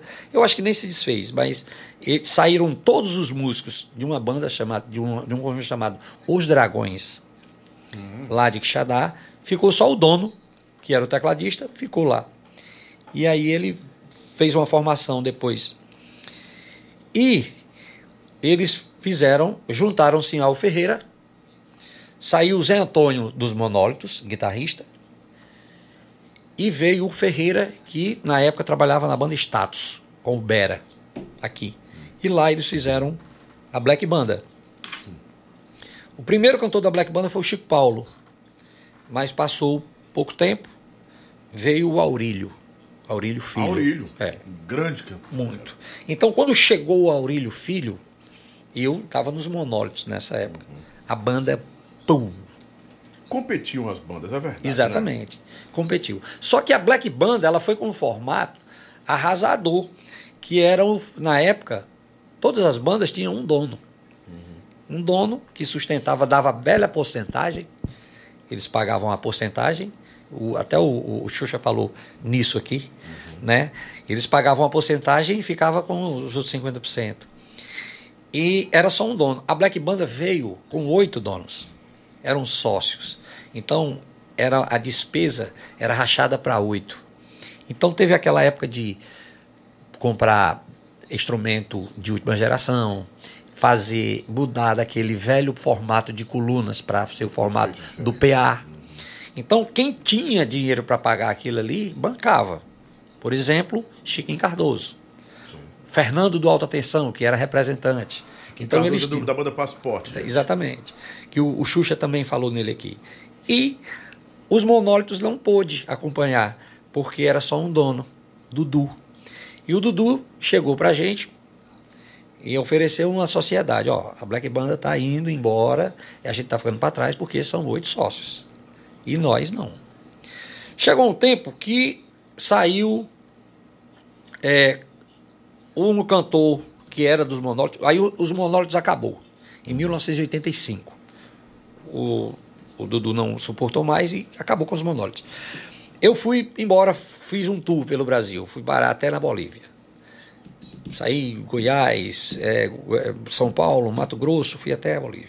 Quando eu voltei, em 86, 87, 86 para 87, aí a, a Black Banda tinha, tava com o Adailton, o saudoso Adailton, lá da minha cidade. Quem é lá do Xadá vai saber de quem eu estou falando. É, e ele, Adailton Menezes. E aí o público não, não aceitou e tal, só que eu tinha um problema com um cara chamado Zé Antônio, guitarrista. Grande Zé Antônio. Ele fez, aprontou uma comigo quando eu era criança e, e nesse negócio de, de, de ficar magoado com ele, eu bestamente, infantilmente, passei 30 anos sem falar com o Zé. Antônio. Então, toda vez que se citava-se o nome, para eu acho que umas duas vezes foram citadas, e eu cantei ainda na Black Band, sustentando, substituindo o Renato Black uma vez, é, em Pedra Branca, e uma outra cidade que não me lembro muito bem. E ele eh, sofreu um acidente e eu fui. Mas há muito pulso, porque uma vez que eu fui cantar na minha cidade, eu subi para cantar, para dar uma canja lá de carnaval, ele desceu do palco. Ele deixou lá a banda sem guitarra. É tanto que. eu- Era uma- desafeto mesmo, então. era, eu, eu fiquei chateado com ele e ele, já adulto, ficou chateado comigo pré-adolescente. E a gente ficou naquela. Passamos 30 anos. Até que um dia eles, ah, pai, tá, deixar, hoje a gente se fala, Zé, respeito, e sempre respeitei. Grande músico, maravilhoso. E aí Mas teve esses veio de convites. Nasceu de que essa rixa? Cara, ele, eu tinha uns 10 anos de idade, 10, 12, Criança 12 mesmo. anos de idade. Eu tinha uns 12 anos de idade e teve um, um programa, não foi nem um programa de calor, foi um, tipo um festival no Colégio das Irmãs, lá da minha cidade. E eu fui, ele era o produtor musical, ele era quem estava fazendo a, a. E eu me chamaram para cantar e eu não quis. Eu morava na mesma vila que ele, na mesma rua que ele. E aí, como eles sabiam que eu tinha admiração por ele, eu era fã dele e morava na mesma rua que ele, foram lá e pediram para ele me convencer para ir. E eu fui, por ele. E aí, quando foi no dia lá, eu queria cantar cedo, porque eu era criança, 12 anos, para ir logo embora, embora né? E, pra, e, e foi para 7, foi para 8, foi para 9, foi para 10, 10 horas da noite. Quando foi na última atração que, que ia ser, e eu ia ser chamado, aí ele encerrou. Encerrou, e eu não cantei. Fiquei lá de, de 7 até 10 horas esperando, feito besta, e não cantei. E aquilo me magoou muito. Porque eu queria cantar, tinha muita gente no público, e eu sou verminoso por cantar mesmo. É, é a minha forma de agradecer a Deus pelo dom, é cantar. E eu queria muito cantar e a chateação foi porque não cantei e foi porque ele me convenceu a ir e acabou não me chamando. Aí Pronto, ficou essa rixa. Então, às vezes que eu fui citado ou para cantar na Black Banda, ele, ó, aqui Vetou, não. não- se, não- se vier, paga a minha parte que eu tô fora da banda. Tipo assim. Mas nem. É. Complicado. Eu, Mas um- está perdoado. Hoje eu já, já toquei Réveillon com ele aí lá no, no Quixadá. A maturidade casa- é outra coisa também. hoje, É, né? É, maturidade, perfeito. totalmente. Eu me acho a cada eu agradeço a cada ano que Deus me dá pela pela pela maturidade que tenho. Eu sou bem melhor hoje do que com 25 anos. Com certeza. Todos nós somos, né? Aliás, tem gente que não muda de jeito nenhum, né? Tem gente que muda, né? E a composição nasceu a partir de que momento mesmo? Quando a gente conheceu o Cláudio Melo, porque aí Você falou aquela história É, ele, ele tinha uns festivais jingles. lá no Quixadá. Não. É, isso é anterior. Tinha uns festivais, do- tinha uns festivais culturais do Quixadá Sim. e o Cláudio ganhou. Ganhou um festival. E quando a gente. ele- aí ele chamou o Didi, nos apresentou ao Ferreira, o Ferreira, o Didi apresentou, nos apresentou a ele, né? É, ao Cláudio Melo, e aí a gente começou a tomar cachaça e tocar violão. Aí ele chegou e apresentou umas músicas dele. E a gente achou legal a cachaça, né? E ele disse: Vamos fazer música também? Vamos. Aí a gente ia às tardes lá para casa do seu Renato Carneiro, Dona Vânia Carneiro, na época lá em Quixadá. E tinha um, sala, um salão de música muito, muito bem feito. Dona Vânia tinha um piano de, de um piano de armário alemão que a gente não mexia no piano, mas a gente ia lá para a sala de som. Tinha um som que você deve se lembrar de um, de um equipamento chamado Polyvox. Sim, com certeza. Já era Com um certeza. super moderno. E a gente ia para lá, tinha um picape muito bom, a gente ficava lá escutando o som, tomando cachaça, parava o som e ia compor. E até fizemos um grupo Polivox, chamado RCA, Grupo parada- É. pancada. Aí chamamos, fizemos um grupo chamado Grupo Essência, que cantava só músicas autorais, o que era muito é, era, era, era uma audácia muito grande você querer, nos anos 80, em plena ebulição de pop rock, a gente cantar, ir para a praça. O, o Ferreira tinha aparelhagem da Black Banda, a gente arranjava um caminhão com a prefeitura, que era o prefeito era o seu Renato, que era patrão do Cláudio Melo. A gente colocava um caminhão na praça, armava o equipamento e cantava músicas, um, um, um evento que a gente chamava de Concertos para a Juventude. A galera sentava na praça e ouvia músicas autorais. Era uma coisa assim que eu acho é meio que inimaginável hoje. Daquele tempo dessas canções do Concertos para a Juventude, ou do Concerto para a Juventude. Concerto para a Juventude ou Concertos para Concertos a Juventude? para a Juventude. Concertos para a Juventude, pronto. De, desse tempo, alguma coisa foi aproveitada de, de foi, canções? Foi, que, foi. Que, é, Leito da Saudade, por exemplo, ah. que o Mastruz gravou. Fogueira da Paixão, que o, que o, que o, que o Melcon Terra gravou. Eu já não aguento mais essa fogueira da minha paixão. Hum. Você não está comigo, meu peito partido não tem coração. Você voltou, pois não é que você veio brincar comigo, pois não é que você veio fazer amor. Se tá seco, deixa estar o meu coração rio, pronto para te banhar. São músicas dessa época. O Mel com Terra, assim, por mais que fosse um, forró, um, por mais que fosse um forró eletrônico, mesmo sendo um forró eletrônico, por causa da sua poesia ou de sua interpretação, não sei é, de onde veio essa, essa, esse formato, mas lembra um forró, é, um forró meio Flávio Leandro, sem ser, acho Flávio Leandro, uma coisa, não Flávio José, mas Flávio Leandro, um Jorge de Altinho de vez em é. quando. É. Não, não é a mesma pegada, mas lembra, tem uma coisa que lembra aquele forró do Pernambuco. Pronto. O forró do Pernambuco. Porque o, o forró que, que, se, que, se, que se, se praticava aqui na época uhum. Era o forró do Zé Cantor, eu, eu digo dos primórdios. Sim. O Zé Cantor ainda novinho, mas uhum. o Zé. Uhum. Mas toca do, toca do Vale. Raimundinho, que, é, antes, que, é, é, que era o cantor do, do João Bandeira, antes do, do Zé Cantor ser conhecido. Foi do Raimundinho. Raimundinho foi não, do Véu, não? Não, não, não. Era outro mais velho ainda. Era Raimundim, Toca do Vale, aí tinha a galera do, dos Gatões do Vale. Gatões do Vale. Sabe? Então. ainda hoje tem uma atividade Gatões do Vale? Não, não, não Gatões do Vale não. Ah, não, me passaram uma fita dos Gatões do Vale. Pronto. Toda essa galera aqui, João Bandeira, Paulo Ney, Gatões do Vale, todos eles se viram de inspiração para um movimento chamado Forró das Antigas. Essa Hoje forró das antigas, mas naquele tempo era o novo era forró. o novo forró. O novo né? forró. Que aí se viu como inspiração para o Emanuel fazer o Mastruz com Leite. Hum. Porque não foi assim, pá, o Emanuel surgiu com uma brilhante ideia. Ele conta a história que via a Black Banda. Tocando forró. Os meninos não queriam tocar forró, ele foi, partiu para o modelo João Bandeira Paulo Ney. Tanto que quando ele fez o Mastruz com Leite, ele comprou uma agenda de um mês inteiro do, do, do, do João Bandeira, que era para colar o João Bandeira com muito nome na época. Uhum. Ele botava o mastruz com leite para abrir para o João Bandeira. Né? Ele foi abandonado pela Black Banda. A Black Banda não quis tocar o forró que ele queria que fosse tocado. Uhum. E aí ele se juntou aqui ao João Bandeira. E deu no que deu. Ele pagou para acertar. Porque todo mundo, quando ele disse como é o nome da banda, Mastruz com Leite, ah, que, que conversa é essa? Ele foi gongado, Emanuel, na reunião. Como é o nome então, da assim, banda?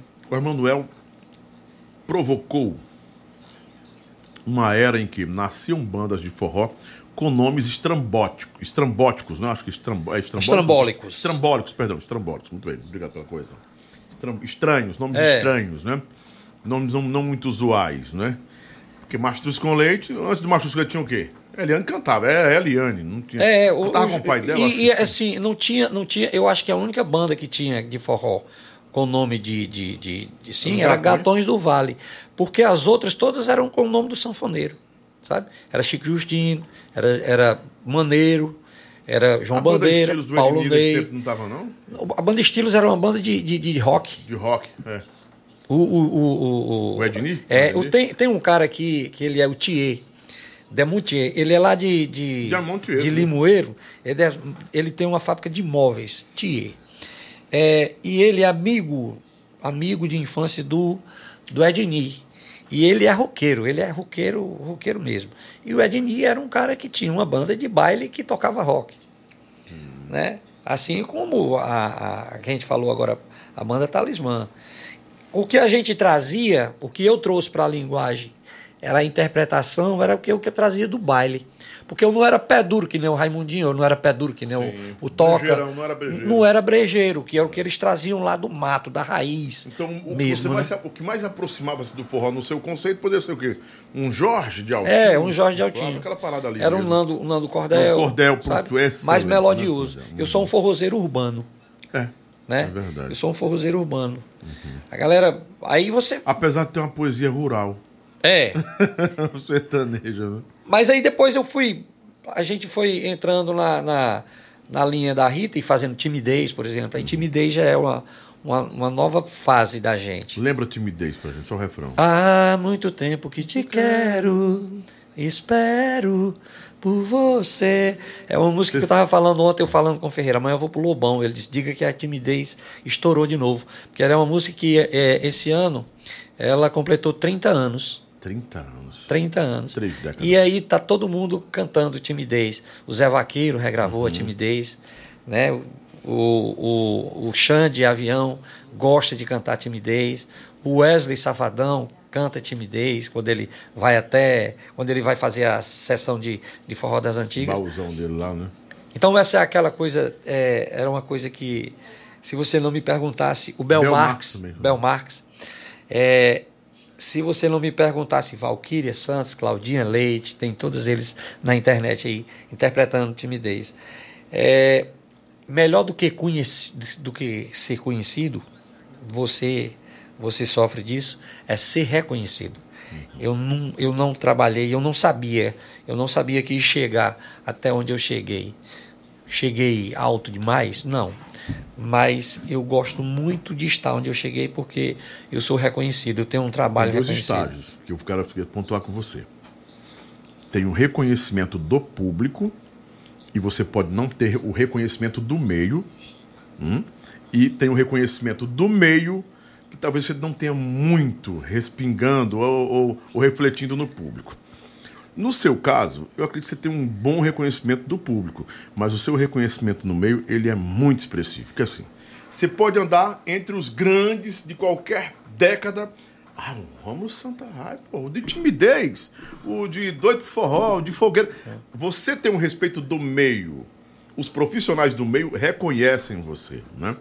E quando o cara tem só o reconhecimento do público, aquele público passa aquela geração e ele vai sumir. Ele some some completamente, né? Então, assim, se o, se o artista não souber transitar nesses dois polos aí, ele fica no anonimato, no ostracismo, depois não deixa legado, não tem legado. Cara. É, e se ele não tiver uma boa cabeça, ele entra numa deprê. e- Nossa, e, aí pânico é, você vê, a gente sabe de muitos casos de, de artistas que, que eles passam, passam da, daquela época. Se você não tiver uma estrutura para saber e ter consciência Que de é uma geração, passou. você canta para uma geração. Você canta para uma geração. E aquela geração bom, vai lhe acompanhando. Você pode até atravessar gerações, mas não é comum. Então você tem que ter a consciência de que você canta para aquela geração.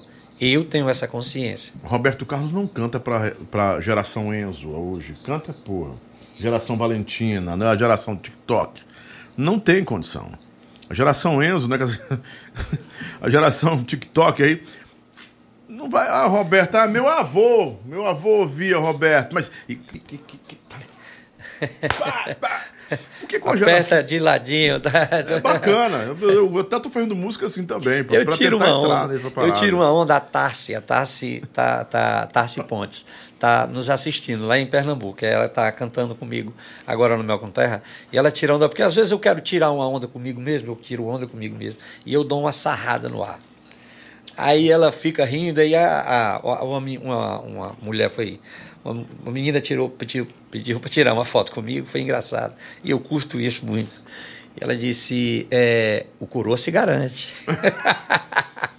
Foi uma sarrada de 52 anos. Pois é, 56, uma 56, sarrada. 56. Galera, eu vou tomar aqui o meu Adorágua, viu? Não, na hora. E eu tô só beliscando essa batatinha aqui, direto, beliscando direto. Ah, Essa água aqui tá boa, mas ela tá meio quente. Se quiser- quiserem trocar, trocar pra mim, eu botar lá na geladeira o resto, né? Silvio Boiola, história maravilhosa de Rômulo Santa Rai. Com certeza. Olha, quem, quem conhece o Rômulo Santa Rai, como eu conheci, tive o prazer de conhecer em 2012, na época que eu tinha um programa humorístico lá na Sons Unsat, sabe que ele é, é um talento nato, né? Ele é patrimônio histórico lá da Sons Unsat. Silvio- Emanuel Gugel, obrigado pelo carinho, um super abraço pra você, meu patrão, Emanuel Gugel. Adoro ele. Emanuel Gugel disse pra mim assim, Lobão, a única coisa que cresce na mão, você sabe. Né? Aí eu, sim, Emanuel, sei, entendi. Tem que trabalhar. Eu disse, claro, se não trabalhar, não vai. Sua convivência com o Emanuel Gurgel sempre foi saudável, sadia. Muito salutar. Sempre foi, teve essa, alqui- teve essa alquimia, porque o bruxo velho, eu chamo ele de bruxo, bruxo o, o profeta. É o eremita. É o eremita. O eremita, profeta, é. Ele é um profeta do nosso forró. O profeta, por mais tempo que passe, que as coisas mudem, a gente pensa que ele está antiquado e ele não está. Antes do João Gomes dar a explosão, eu conversei com ele, ele já estava sinalizando que o João Gomes ia dar uma pancada. Ele sinalizou para mim que o Avni Vini ia dar uma estourada. Eu disse, mas como? Vai, vai chegar um dia que esse Avni Vini, é estranho o nome dele, mas ele vai dar uma, uma explosão. E se ele não segurar, ele vai vo- voltar para o ponto de, de partida. Ele falou coisas do DJ que realmente aconteceram e estão acontecendo. Ele tem assim uma, um plano de perspectiva das coisas que acontecem. Você pensa assim, não, Emanuel não, não, não acompanha a contemporaneidade das coisas, ele não é atual, ele é um cara muito em muito é, é, dentro, dentro da bolha do sucesso que ele fez. Mas é não, o Emanuel Gugel não é assim- é assim. Ele não se priva dentro do que ele já fez.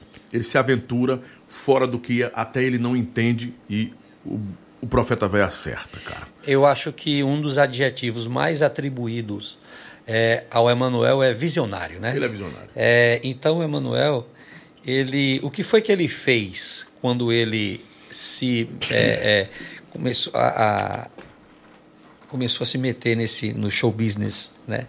O Emanuel ele foi apresentado à Black Banda por um cara chamado Tadeu, Tadeu Galvão, que hoje é funcionário dele, é o mixer do Mastruz com Leite. É, na época o Tadeu levou ele, levava ele para os bailes da, da, da, da- ele ia com a mãe da Ruth, Sim. da Rutinha, e aí ele conheceu e né? A Jaqueline, né? Não, Não, a, a, a Jaqueline é a mãe da- dos outros. da, da Rebeca e da, da, da- Então, enfim, é, ele ia, e ali o visionário baixou nele. Então, o que, que ele viu? O que estava se fazendo já estava feito, ele não criou nada. A galera "Ah, o pai, ele apenas viu que as estruturas das bandas de forró eram capengas. Se tocava com guitarra Giannini, né? Se tocava com, com bateria golpe. E ele pegou uma estrutura que tinha a Black Band, uma estrutura show, melhor ainda, e colocou para dentro, dentro de uma banda de forró.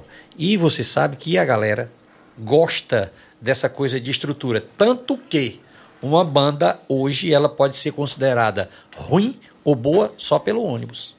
O cara nem ouviu a banda, mas se ela tiver um ônibus bonito, todo mundo acha que a banda é boa. O Dan Ventura falou isso antes de ontem aqui. Ele passou. Tinha o Boeing do maluco, que era a cópia deles no bonde do maluco. E o bonde do maluco andava no ônibus, vai parecer um ônibus escolar, mas era o original estourado. E o Boeing era num dedezão, a coisa mais linda do mundo. Chegavam na cidade os dois, o povo, Boeing, Boeing. E ele, não, aqui é original. Não, não é. tem nem ônibus, é a- é a cópia. Né? Você tá falando tudo. Que Sabe? E, e- e isso, porque. A imagem, né, A imagem é tudo. Isso, cara, tudo que a gente passa na- é, é um ciclo.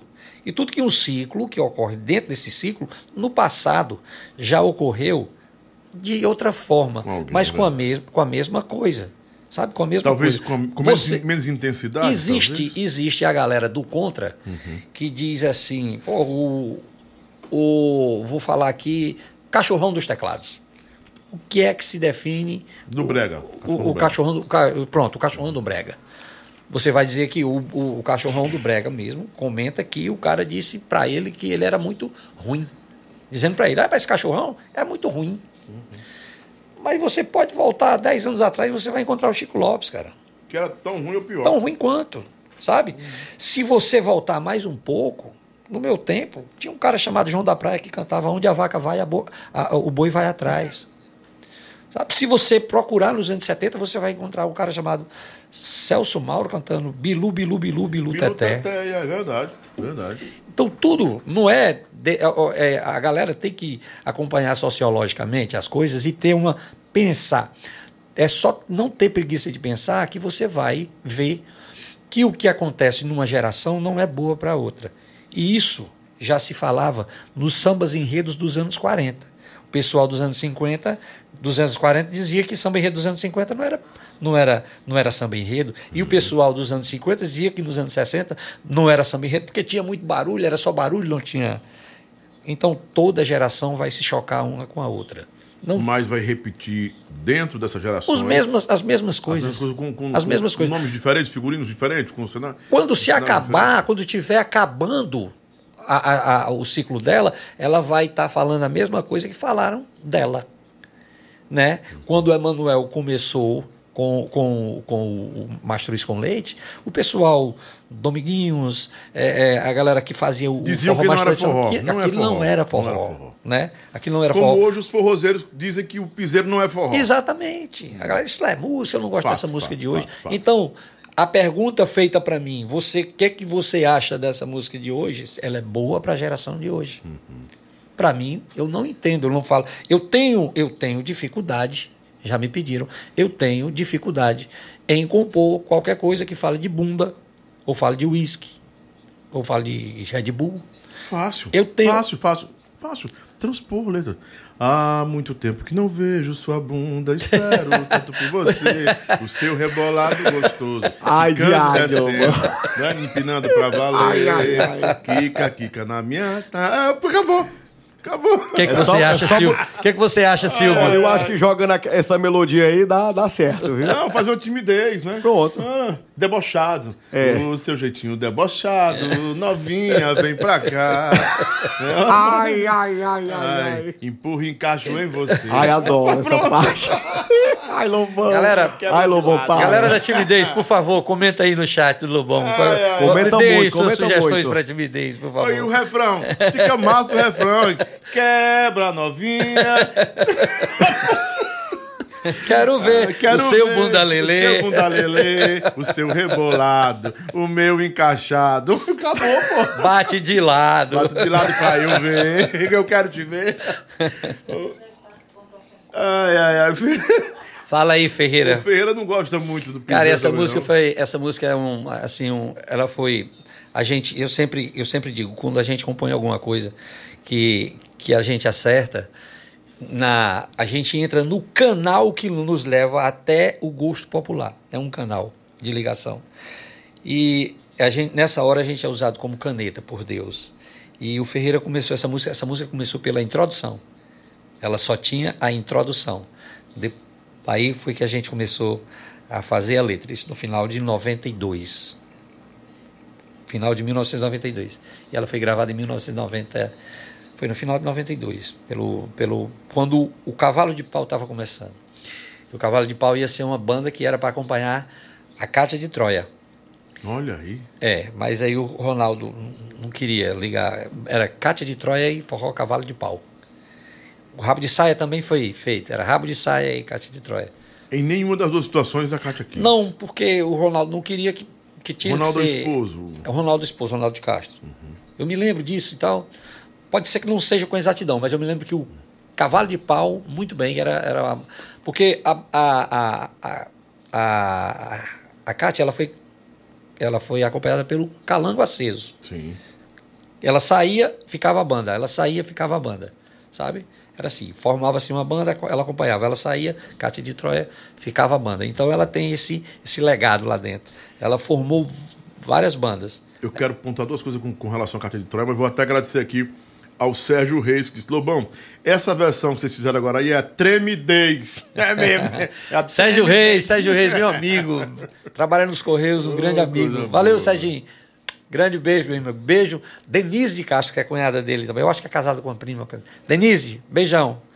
Ne é, é- é o Neilo, né? Lá do, do, do Maranhão, tá aqui Leilo, com a sim, gente. Sim, tem o- Leilo, o Thiago Nunes. O Thiago Nunes ficou uma merda essa versão, Lobão. Ficou mesmo. Nando Olha, Leilo, lá do, do, do, do, Vânia Airan, né?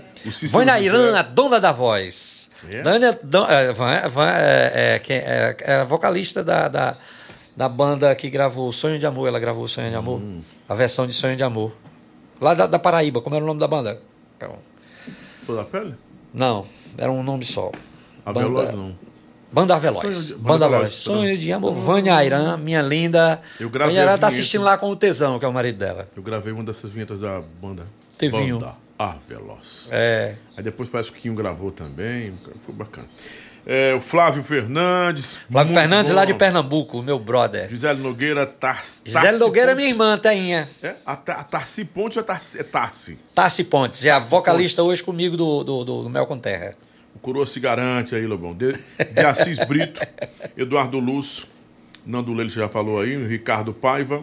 Ricardo Ah, Paiva é lá de Quixadá. Ah, Ricardo, disse que ia falar no nosso Quixadá e falei. Valeu, Ricardo. João Solange Aduílio, o Ricardo é tão fã do Aduílio Mendes que colocou o nome do menino dele de João Aduílio. Já pensou? Que tem, o, tem até um, um. Instagram, o menino fez, é o Mundo de João Aduílio. O povo pede, tá, assim, pede muito. Muita gente me pedindo, Lobão, traz o Aduílio, traz o Aduílio. Cara, eu tento, mas o Aduílio, ele não, ele não, não, não, é- não é a dele, ele não, não quer. Não... É assim, o Aduílio, ele é, é. O Aduílio, você ter ideia, o Aduílio foi. Vou contar uma história aqui. É o Tainha. Fecha os, olhos, fecha os olhos aí, Leandro. A minha irmã tem. A minha, o primeiro namorado da minha irmã foi o Aduílio. Eu acho que uns 15 anos de idade. E foi o, o- o- o namoro mais sem graça que eu já vi de de uma pessoa ter. O namoro era minha mãe tanger eles dois para missa. Ia para missa, voltava. Aí quando chegava, ele sentava na área e até o papai chegar. Quando o papai chegava, ele ia-se embora. Acho que minha irmã devia ter uns Era 15 um anos. acompanhante, então. Era. Acompanhar pra missa. Fazia companhia para minha irmã, para levar ela para missa. E aí, é, o Aduílio, eu conheci ele, um cara sempre muito tímido, muito tímido. Ele tocava com um cara chamado Evandro, lá no, no, no, no, no Quixadá. E foi apoiado por dois caras chamados Cláudio Melo e, Kildry, que era uma- um cara da, que trabalhava na Coels. O Kildry hoje trabalha nos Correios, o Cláudio Melo todo mundo sabe, né? E foram eles dois que, assim, meio que empurraram. E eu falei, Ferreira, Ferreira tem um menino lá em Quixadá, cara, canta no tom da Cátia Silene. Ele cantava no tom, as músicas no tom, tocando. E esse é um gordinho, é um gordinho. Ele era gordinho, né? Era. Era um gordinho, é um gordinho. E com pouco tempo, ele já, o Cláudio Melo e o, e o, e o, o Cláudio Melo levou ele lá na, na, na, na Sonzum para ele. Eu acho que ele passou no Rabo de Saia, depois foi pro Mel com Terra, e depois foi pro, Mastro. pro Mastruz com Leite. E o Aduílio sempre foi essa pessoa muito trancadinha, retraidinha, timidozinho. E aí, quando surgiu o WhatsApp, ele é ruim de WhatsApp. Ele é péssimo. Ele, nó- nós temos um grupo, Mas é a esposa de dele conhece bem o WhatsApp, que é a produtora dele também, né? Aí, então eu, eu, eu não, não, não tenho dela. A gente, eu tiro pelo grupo. A gente pergunta uma coisa no grupo, ele responde três, quatro dias depois. Eu digo assim, porque ó, é, Lanusa cuida de Batista, né? É, acho bacana isso. A mulher do Raed Neto cuida também, acho que é Débora, não sei se é, cuida também da carreira dele. Minha nega cuida da minha. A, a, a, ela, a Gardner cuida É. da sua Assim, carreira. ela, ela não. Ela, Assessora. É, assessora. eu, eu coloco. A, é, é, porque, por exemplo, é, o lado financeiro é totalmente com ele. Com ela. É, eu sou muito desapegado com a, a coisa do dinheiro. Eu acho bacana isso. Eu porque não tenho, não tenho a menor ideia de quanto eu tenho. A Não do. Ilho também. A do é a esposa dele, que é a ex-esposa do, do, do Dorgival, né? Que eu acho muito bacana a convivência deles. Respeitoso, é maduro, né? O Cícero é filho dela com. com, com... É Cícero, acho que é Cícero, não? Filho É. do Dorgival. É, que também é muito talentoso o menino. Menino, canta muito. Canta muito. Canta E muito. assim, e é um amor de pessoa. Cícero, É, conhe- o tive o prazer de conhecê-lo lá, da- lá na- na- na- na- na- no condomínio lá onde eles moram.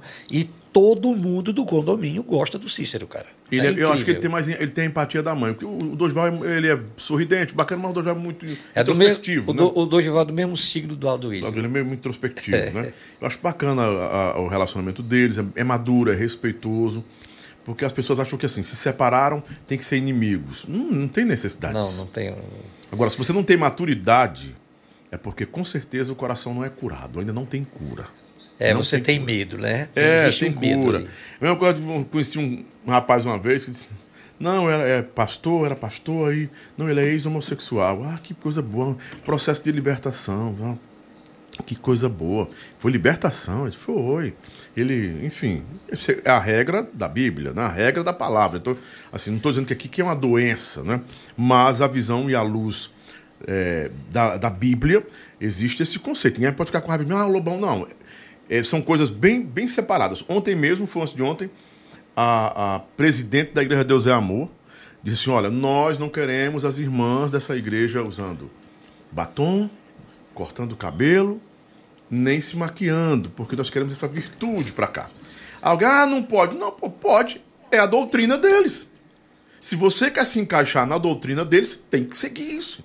Porque como é que não pode? Não pode. Se não pode para você, você não vai para lá. Vai para um que bota batom, que bota brinco. Ponto. Né? Ponto. Então, se não tem maturidade, aí eu encontrei, conheci uma vez esse rapaz, um rapaz assim. Só que ele chegou para mim e disse: Não, tem, tem muitas pessoas, eu não quero ficar lá não. Aí o assessor dele disse: Não, ele não gosta de ficar num lugar onde tem muitos jovens, muitos homens jovens, que era a fraqueza deles. Calma, tá errado. Tá errado. Ele não é curado. Ele não é curado. Quer dizer que se eu fumei maconha, eu não posso estar no meio dos maconheiros. Ai, é. tá caído, eu quero fumar maconha. Não, meu irmão, eu tô liberto. Eu tô curado, pô. Não, não faz na minha cabeça, meu irmão. Não faz. Mas não, porque é um ponto de fraqueza que não deve tentar a Deus. Tentar a Deus não, tá tentando, tentando é ele, meu irmão. Ele é que está sendo tentado e é fraco, né? Então, assim, quando você não tem maturidade para lidar com certas coisas, você não pode responsabilizar outro. Diz assim, eu não tenho responsa eu não tenho maturidade para conviver ainda, tenho algum, alguns ar, ar, ar, arpejos do passado que, que doem na gente. Eu acho bacana eh, essa questão do, deles aí, do dele. Mas tento trazer ele aqui, ele não consigo. Não consigo. Eu vou, é, eu, vou, vou, vou, fazer até esse tipo e é meu comentário. Amigo, é meu amigo de farra, de farras antigas. Eu, tava, eu, eu, eu, vendo, eu ouvindo você um dia numa entrevista aqui, você falando sobre uma época que eu. Foi uma época em que eu. Eu conheço muito pouca gente, é, é, Lobão, é, no meio forrozeiro. Se você perguntar no, no, no, tocante a cantora, eu não vou saber de que banda ela. Se não for muito marcante para mim, por exemplo, tipo Lucinha, Kátia Silene, é, Eloides, Beth, se não for. Que é ali perto de mim, eu não vou saber qual foi. Porque você falou de uma época que a galera terminava os forrós no, no Cabra da Peste, ou no, no Arriego, ou no Pai d'Égua, não sei o quê. A galera ia um para um posto beber. Uhum. Né? Fui muito com a Duílio, muito. Pronto, e você falou isso, que ia muito com a Duílio, e aí o Berg, é, é, o Berg foi muito amigo dele também. Um chamava, é, é, parafraseando aqui o, o, o, Silvio, um chamava outro de frango. Ah, frango, não sei é. o que é frango. Pá, pá, pá. E era o Aduílio, o Alberto e, e o Berg. Era do William Alberto e Berg. Berg Rabelo, gente. Que faziam, é, você falando, quando você chegou aqui conversando com o Silvio, eu só me lembrei do Berg. E nessa época eu perdi, porque foi um ano, eu passei nove anos na Banda São do Norte. E foram anos que foi assim, foi como se fosse um hiato para mim. Sim. Porque eu fui trabalhar com a Rita de Cássia e o Redondo. Uhum. Então eu era cantor, o cantor da Banda São do Norte eu me destacava muito mais apresentando a Rita de Cássia do que propriamente cantando. Eu passei nove anos na Banda São do Norte e a Banda São do Norte nunca tocou timidez. A gente só tocava Rita de Cássia, aí o Redondo gostava muito de Cirano, é, Tom, Tom Oliveira, é, umas coisas mais Luiz Gonzaguiana. Uhum. Então, foi essa época do posto. Então, se eu tivesse nessa época do posto, era a época que eu bebia muito também, né?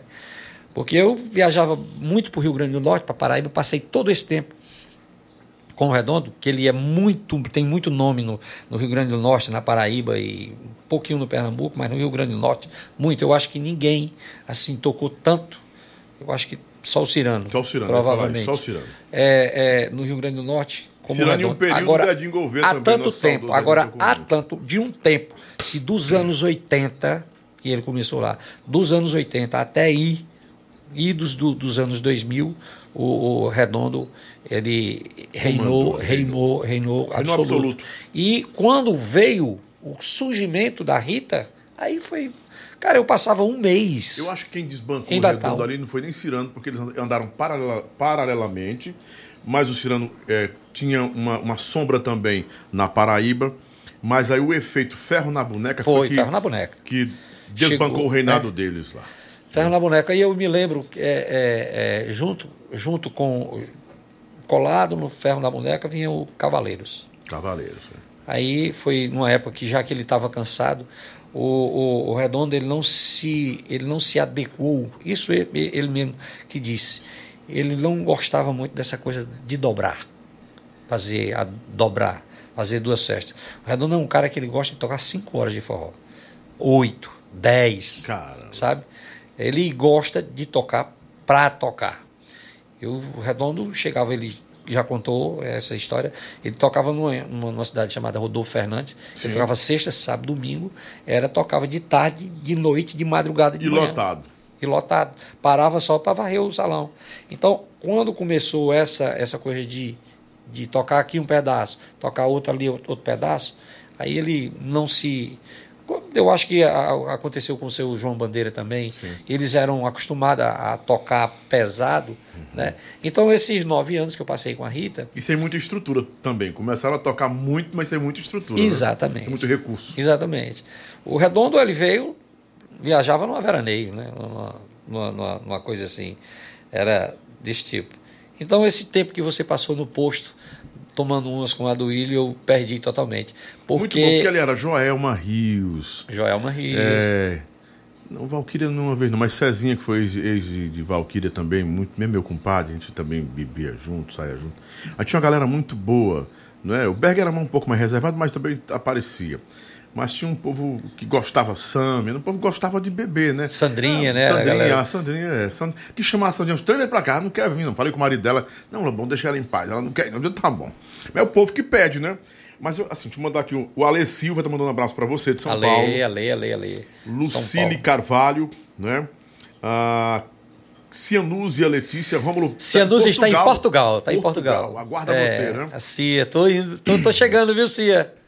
Stephanie Hjornisson disse abraço pra você, também amigo Stephanie Lobão. é um, é um, ele é um psicólogo. Stephanie é um psicólogo? É, um psicólogo. Ah, Shalom Aleixin, Ale Shalom. Ah, pronto. Ele é um psicólogo, um menino, canta muito bem. Já teve umas participações. Ele, ele é tipo um cantor clássico né? aí. Ele me Muito. saudou aqui com Shalom Aleixin, É. então. Ale Shalom, né? Pra ele também, né? Rômulo, eu gostaria de fazer uma pergunta aqui para você. Você mencionou essas casas de shows aí, o Pai d'Égua, né? Vamos voltar aqui um pouquinho para os anos 80. Acho que você vai se lembrar. Vamos. Você se lembra de uma casa de show que tinha ali na Avenida Washington Soares, chamada Oba Oba? Me lembro. Nossa, da Pois mesma época tinha a casa de farinha. Depois o meu tio era o dono, Erivaldo Alves, Erivaldo, o Jim. É, eu sou sobrinho do E Jim. Dona né? Tácida, né? Você se lembra do, do, do Miro Teixeira? Demais. Tinha uma casa de shows também na mesma avenida que concorria com o meu tio, que era a Saudosa Maloca. Saudosa Maloca. Pois é, eu sou, eu sou Maloca. dessa época aí, viu, Lobão? Eu cantei, eu cantei, eu conheci a primeira Miro vez. Cadê o Miro? Sabe? O Miro Teixeira, eu acho que ele é sócio lá do Oasis, viu? Do antigo Oasis, não sei se ainda, o Oasis Clube. Não, eu acho que a última casa que o, que o, o Miro Teixeira é, é, foi sócio aqui foi a, a Versailles.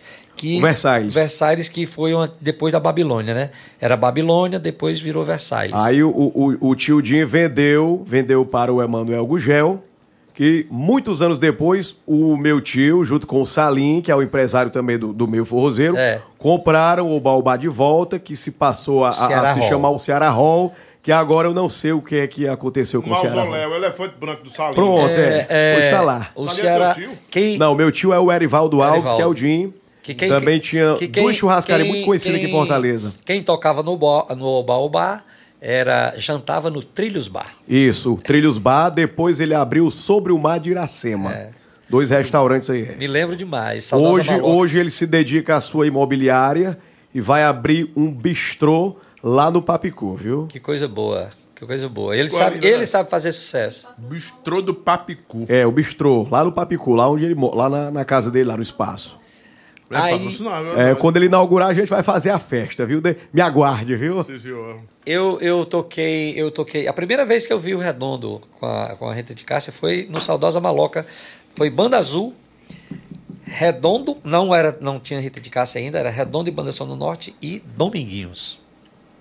Beto Barbosa também começou lá no Obaobá aqui, muito, no, no muito. estado do Tem Ceará. uma história, né? tem uma história, eu não vou, eu, eu vou dizer aqui, contar a história, mas não vou dizer quem foi o, o santo do, do- Que o Beto Barbosa, no começo, ele namorava até com uma amiga minha, Letícia Menescal. A Letícia era, trabalhava na época no, no SBT, era, ela figurante, era figurante da Praça é Nossa. E o Beto, na época, já com. Famosão? Não, não era muito famosão, não. Ele, ele tinha uma música chamada Vem dançar, meu bem comigo dançar. É, rodopiando ziriguidum do salão. Vem dançar até cair no chão. Era essa Anos música. 80 não tinha aí, balanço com o bebê. Era final dos anos 80. E ele, ele ia pro Baobá, porque o Baobá era uma febre, cara. O Baobá era quinta-feira. Naquele tempo, viu, Lobo? Era, era Clique Promoções, Clique promoções. Farmácias Pague também Aplauso patrocinando. É, era é, aplauso promoções. aplausos promoções. E aí, quando a Black Banda tocava no, no, no Baobá, era lotação, bicho.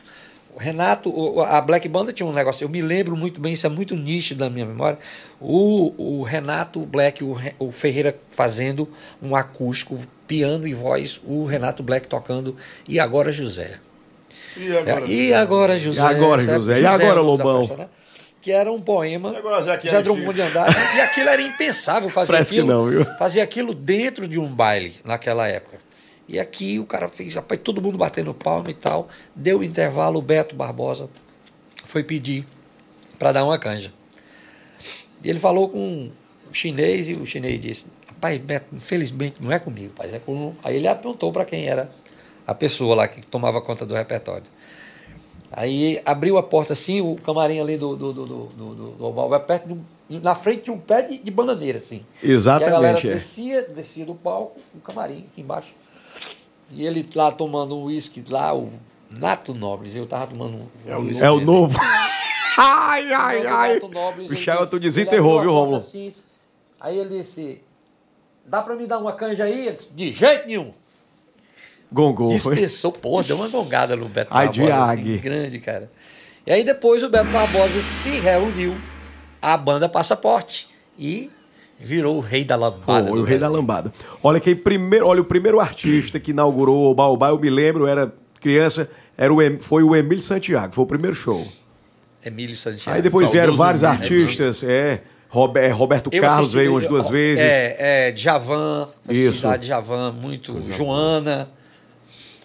Ah, Gustavo Cartacho. Chama Lucinha Owens. Lucinha Owens. É. É Owens. É Owens. Owens. É, o sobrenome do, do esposo dela, Owens. Charles Eu- Owens. Você tem o telefone dela? Eu vou tentar trazê-la para aqui. Vou passar. Tão- tão querendo e ela vem com o maior prazer.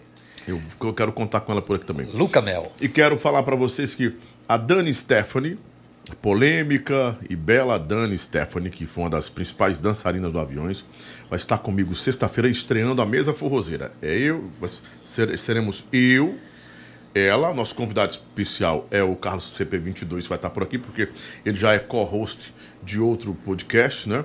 Mas eh, gentilmente eu, eu, eu convidei, gentilmente ele aceitou, como ele é um convidado, apenas um convidado. Mas a nossa bancada que vai estar com co-host nessa bancada eh, vai ser o Léo Felipe do Ceará Abelha, né? Léozinho, um beijo no coração. A Dani Stephanie que vai compor com a gente uma, e um jornalista surpresa, um cara pancada no Brasil e vai participar com a gente também, sempre aqui, falando só de forró, das antigas, de hoje, de sempre, de tudo, né? analisando muita coisa aí com essa galera. E a Dani Stephanie vai fazer um episódio comigo na semana que vem, antes de viajar, e vai estar com a gente também na bancada aqui. E eu vou convidar a Lucinha Owens. É Owens? É Owens. Lucinha Owens. Owens. É. Owens? Owens. Owens. É. Owens. É O-W-E-N-S. É, Owens. Owens, né? Vai estar aqui também. Lobão, será que o forró teria chegado onde chegou com essa. se a camarotização de hoje existisse no passado? Ou seja, como a indústria da, da, da música tem pensado na retomada desse nicho? Ou será que os forrós não voltam mais? Ele está perguntando também ao Sérgio Reis, perguntando como é que a gente entende o forró de hoje. Você, principalmente você entende o forró de hoje, essa gourmetização do forró de hoje, né? Perdendo as raízes, né? Gourmetização. É, Serginho, é aquela coisa. Eu, o Serginho tem. Ele. De vez em quando a gente marca umas festas. Eu já tive com ele num churrasco maravilhoso. Mas a- aquela coisa, eu acho que não volta. Não volta. Será recriado. O que pode acontecer é daqui a algum tempo, o que, o que, que é saudoso, o que vai ser saudoso na época, se recria com uma, uma nova roupa. Por exemplo, eu acho que a Priscila Senna ela trouxe Elise, a, a, a Núbia Lafayette, Núbia Lafayette. Núbia Lafayette à tona para quem conhece. e hoje vê a Priscila Senna, que é nada a ver do que ela fazia, o trabalho dela lá em Pernambuco. O Carlinhos, o Carlinhos Aristides, com essa, não sei se teve o dedo dele ali, mas ela interpretar da forma que ela interpreta o alvejante é Elisete, é, é Núbia Lafayette inteira. E aí a nova geração aceitou. Você hoje, se você quiser, eu faço isso, eu brinco. Só que o Zé Vaqueiro não soube chegar ao Bipechor, tem muito menos Altemar. Não, eu acho que, mas o, o, Zé Vaqueiro, o Zé Vaqueiro, ele não tem, ele não é, é, o Zé Vaqueiro, eu acho ele a, com a voz dele. Hum. Eu acho o Zé Vaqueiro uma criação de uma Clementina de Jesus. Clementina, Clementina, Clementina. Não vadeia Clementina, ah, não, foi sim, feita para vadear, sim, sim, sabe? Ah, Clementina, Clementina de Jesus.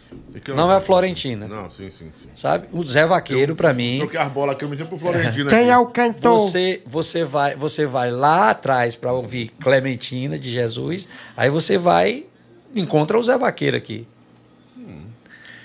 Sem tirar, sem tirar, é, é, Lobão, que você tem que ver.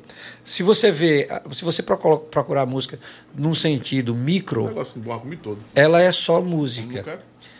É só música. Mas se você for, se você for analisar numa coisa mais macro, a, a música, se todos, se todos enxergassem a música como é, um instrumento de modificação social de, da sua vida, comportamento de toda uma geração, as, talvez as pessoas se dessem conta que às vezes são usados como instrumento na mão de alguma de algum produtor, de algum movimento político. Por exemplo, você vê histórias de bandas de rock dos anos 80 que se eles não gravassem um protesto não ia para dentro do estúdio. Tinha que ter uma palavra de protesto, tinha que ter uma coisa que, que fosse contra a um certo regime, a um certo movimento. Mas a gente, eu, eu por exemplo, eu uso a música para me divertir e divertir ao público.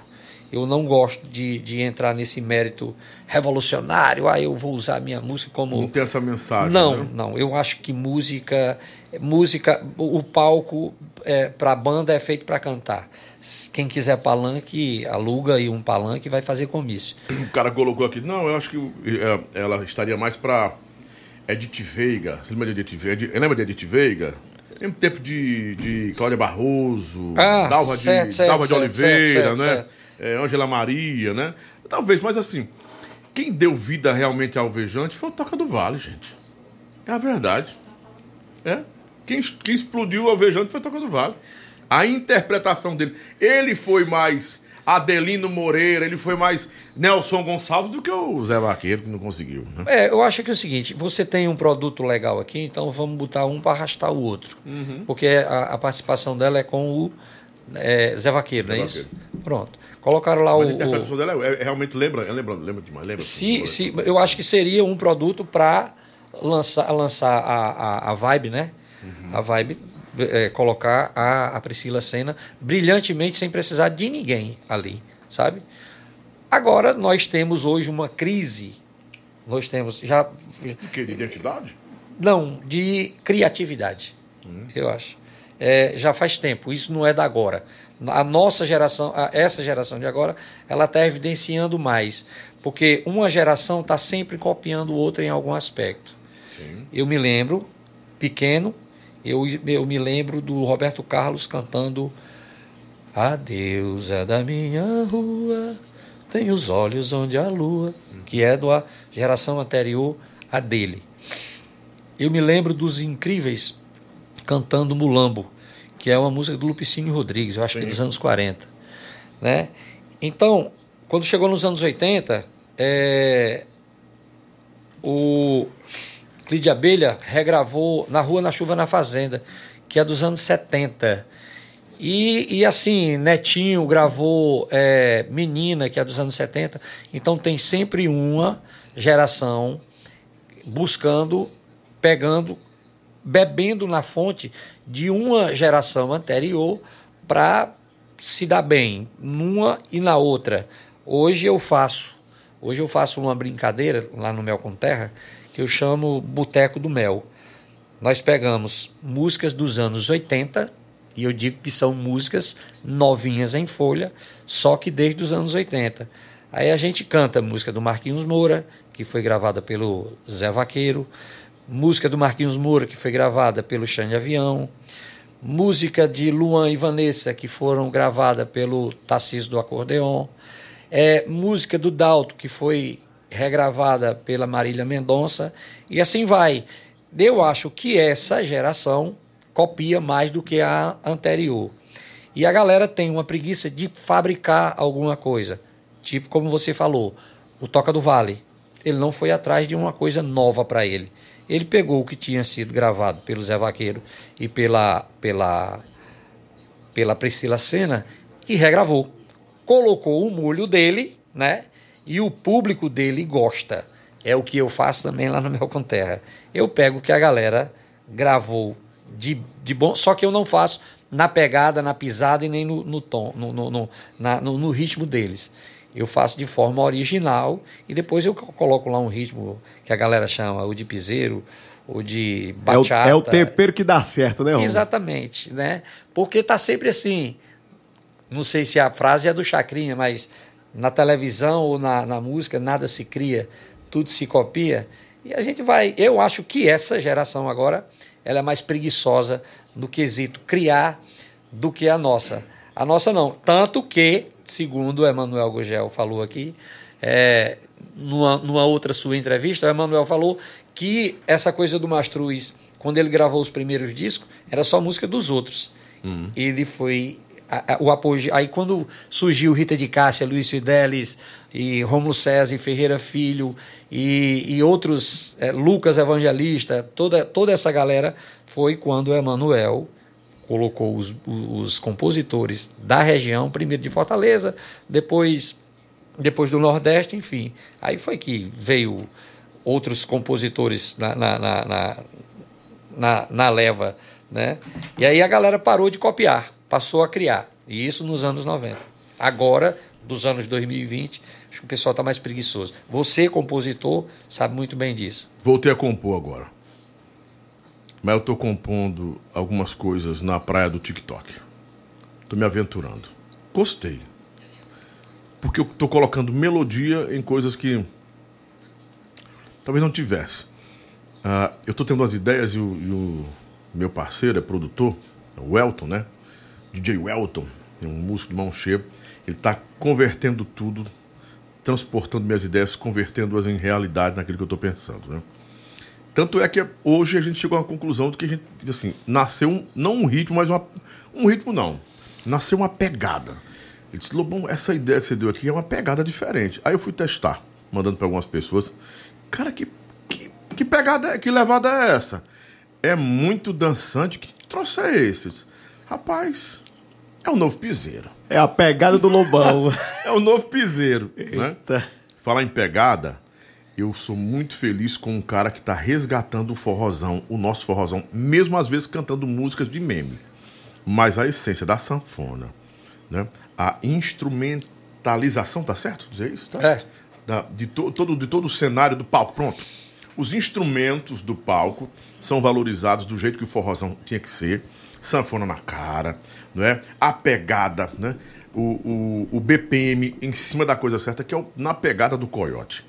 Você já ouviu falar dessa banda? Ela é do Rio Grande do Norte e hoje é a maior promessa que a gente tem para resgatar aquele forrozão sem perder, é, sem perder, primeiro, a essência e sem perder o apelo que, o que, essa, que essa geração quer. Então, o Coyote tem, ele tem, ele tem a, a, a absorvido essa, essa, essa, essa necessidade que nós temos do forró e tem conquistado o público jovem. Os caras, essa geração nova, geração Enzo mesmo, é a geração TikTok, os caras vão lá para ouvir um forrozão, mesmo ele transportando para uma, uma realidade que talvez o cara não, não saiba, mas é, é, um, é um forró bom de se ouvir na pegada do Coyote. Eu sempre pontuo aqui, porque daqui mais uns meses eu tenho assim, no meu coração, a minha visão, minha leitura, pelo que eu tenho visto, cara, muita gente tem comentado isso, eu tenho ouvido isso demais. Na pegada do Coyote, o Coyote vai ser a próxima banda forrozeira a dominar aí, ó, de, a, do final desse ano, agora o segundo semestre até o ano que vem, sem parar. Se ele continuar na mesma métrica, se ele não se corromper. Se ele não se corromper. Você escutando o cara cantando, que é o Rainel, a voz do cara é maravilhosa, não é brejeira. Pronto, a voz dele é um Rômulo Santarrai com Xande. Entendeu como é a coisa? É uma simbiose da voz de um Renato Black com um Safadão. Cara, é muito bom ouvir. Mas você acha, você acha, Lobão, que se não tiver um trabalho é, eu digo, eu, eu, eu divulgação, peço, peço, é, peço desculpa à, à, galera que me segue em Instagram, os inscritos aqui no meu canal. Se você não, se não houver uma, um trabalho de assessoria para colocar nas redes sociais. Já está. Já está? Já é da outra promoção então, e da Vibe. Desculpa e vão me perdoar porque eu sou é, eu nós, sou eu nós sou, é que tamo, eu sou leigo mesmo. É, nós estamos um pouco afastados da porque realidade. Se tiver, porque se tiver tá. um trabalho bem feito, não precisa nem ter talento. Mas tem, o cantor Sabe? tem muito talento. Então, que bom. Existiu isso. É, é eu me lembro que é, quando um, um cantor que ele estava deu uma parada e aí ele foi voltar quando ele foi voltar, os forrozeiros, a galera de forró, tava todo mundo esperando, vem aí um forró. Quando ele voltou, ele voltou fazendo a mesma coisa que o Xande estava fazendo, que o Safadão estava fazendo. Pô, vai ser só mais um. Eu Porque o é. bom a galera já tinha, né? Uhum. A gente tava esperando ele com aquela batida, o swing do forró. Eu sei quem é. Pois pronto. É. É, e aí, realmente foi um tiro no pé, foi um peito dentro d'água. Não Eu aconteceu. esperava, não, a minha expectativa era dele, dele, dominar. Eu não vou mentir, não. Eu esperei assim, cara, ele vai dominar. Ele vai dominar. Era, se for a mesma pessoa que eu tô pensando. Pois é, eu é, acho que é. É, né? é uma pessoa. E aí acabou não foi um, né, aquilo que você falou, um peito dentro d'água. Um peito dentro d'água. Tomara que a pegada do coiote venha, não, venha nos resgatar. É autêntico. Porque o Coyote, olha só, é uma história, ele teve aqui comigo esse menino. É um baterista que já tinha formado um sucesso com Eddie Vaqueiro. E olha a história como é misteriosa. O Cirano que teve um sonho que ele deveria fazer isso. Ele duvidou do sonho do Cirano. Depois, o Cirano, ele foi baterista do Cirano. Ele, ele disse, rapaz, vou fazer o que o Cirano está pedindo para fazer. Eu sei que na Paraíba ali, Rio Grande do Norte, está entrando em Pernambuco, interior do Ceará, já soube hoje que no Piauí tá comendo tudo e ele, eu acho que ele não tá sabendo. Paredão no Piauí, no Maranhão, tá comendo assim com força. E quando esses focos começam a, a, a dar sinais, pode esperar, Romulo. Pode esperar. Já foi sozinho, por osmose, ó. Osmose. É, quando é por osmose. Não, é... já foi. Aí já foi, já foi, já foi, já foi, já foi. Anota o que eu tô falando. Por exemplo, ah, o Lobão, o doido, o velho tinha razão lá, tava tendo razão. Porque são esses sinais, né? São esses sinais. Tá bonito, ele tá bonito, tá magérrimo. Mano. A produtora tá. tá mandando eu ajeitar a blusa aqui. Ele diz aí, galera. Já estamos com duas horas de conversa? Já? E meia? Ah, tá. Pô, passou tão rápido e eu achando tão é, bom. É porque o Romulo é bom conversar com um cara, a gente aprende pra caramba, não é brincadeira, não. Que eu, eu, sou, eu sou um curioso, cara. Eu sou um eterno aprendiz. Eu acho que a galera fala, fala muito assim do que eu posso fazer, mas é porque eu fico observando. Por exemplo, faz muito tempo que eu fico é, observando aqui você fazendo a, a, as suas entrevistas, os seus uhum. bate-papos, o seu podcast, e você é muito bem informado, você tem muito conhecimento, tem muito conteúdo, você não deixa a peteca cair. Eu, então, vou ficar olhando o, o eu vou ficar olhando o Lobão. É, no começo aqui, a galera falou, ele tem um canal, ele é muito bom entrevistador. Na verdade é que eu conheço muita, da, eu, eu, sou, eu sou um bom entrevistador se eu tiver ao lado, por exemplo, eu entrevistei o Rio Mar, eu entrevistei a, a de Troia, eu entrevistei o Riquelme, que, que eu ia falando Pedim, eu não, não, me, não me acostumo a chamar. Entrevistei o Riquelme. Pedrinho, chama de Pedrinho. Eu só chamo de Pedim, é, Pedim, Pedim, Pedim. É porque era quando ele era da Banda Azul. É, é isso. Ele era da banda azul, então era Pedim, Pedim. Quando entrou na banda Aquários era Pedim. Aí quando foi para botar o nome na ficha técnica, que ele foi Pedim, não, Pedim não, bote outro nome aí. Aí ele escolheu o Riquelme, esse auto batizou de, de Riquelme e, e deu certo. Mas aí, eu sou um bom entrevistador, eu procuro conhecer é, e ler é, alguma coisa sobre aquilo o que eu vou, o que eu vou falar. Para vir aqui, eu assisti, devo ter assistido mais de 45 horas de, de programa de, Vou, de vou- você simplesmente estudou a Maratonou, plataforma, viu? maratonei. Estudou a plataforma. Pronto, só isso. sabe? Não, vou pro, foi um podcast que ele, que, ele, que, ele, que ele assistiu, outros episódios, não foi isso? Outros assisti, outros aqui. E eu vi muita, muita história. Você gostou que- de quem? Assim, três que você gostou dos que você assistiu.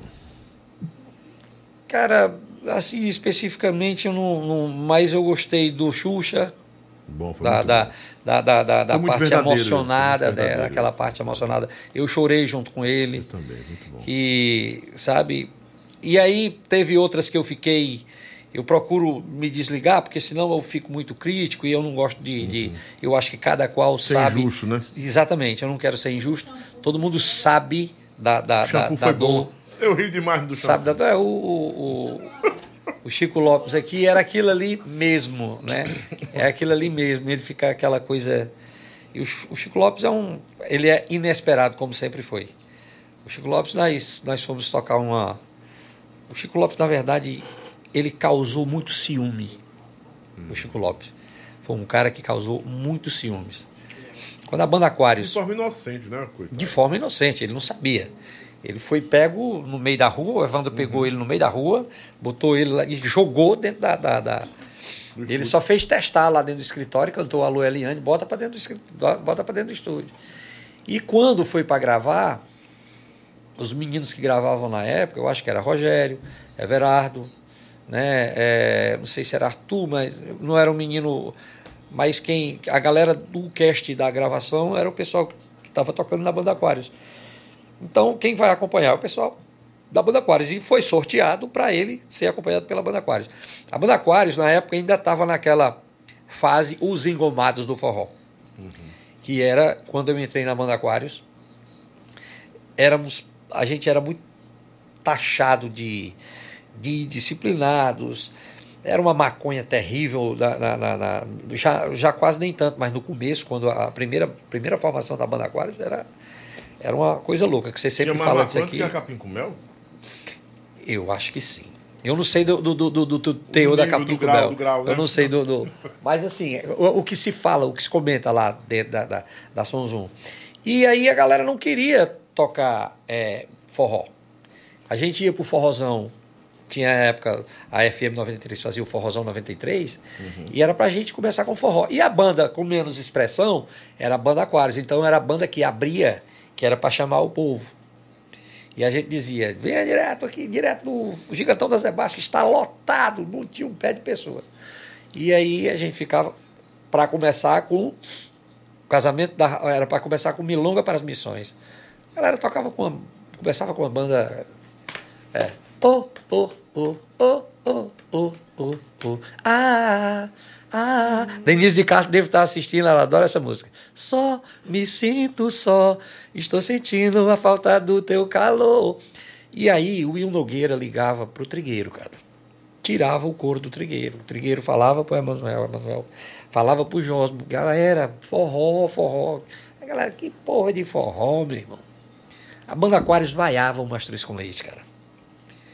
E foi assim uma coisa muito doida. A, os- a roda rodou muito rápido, porque com pouco tempo Mastruz com Leite estava estourado no Brasil inteiro. E a gente chegava de viagem, a gente tinha que esperar o Mastruz chegar com dinheiro, que era para pagar todo mundo. Já pensou? Que relógio. Muito, os assim. E, a- e a banda Aquários foi ficando para trás, cara. Toda banda que nascia passava a banda Aquários para trás. Então, quando o Chico Até Lopes. o chegou- Caça-Cabaco. Até o Caça-Cabaço. Caça-Cabaço. Cata- Caça-Cabaço. Caça-Cabaço. Foi, era o, a Gleice e o. e o- mas na- o ca- quando o Caça-Cabaço é, foi, nasceu, o Chico Lopes já estava já, já, já saindo de folga. Mas Até porque, assim, fazer justiça. A Gleice e o Mário são intérpretes fantásticos, É, né? ele deu um show aqui. eu, Não, tava- e eu não- assisti. Eu, acho assisti. que o Caça-Cabaço, me- em minha opinião, não era. é, não era pra eles. pronto. Era porque na época, na época do Era muito talento para um nome muito feio, Deus me livre. Na né? época do Caça-Cabaço, foi na época do, do- Acho que estava surgindo ali.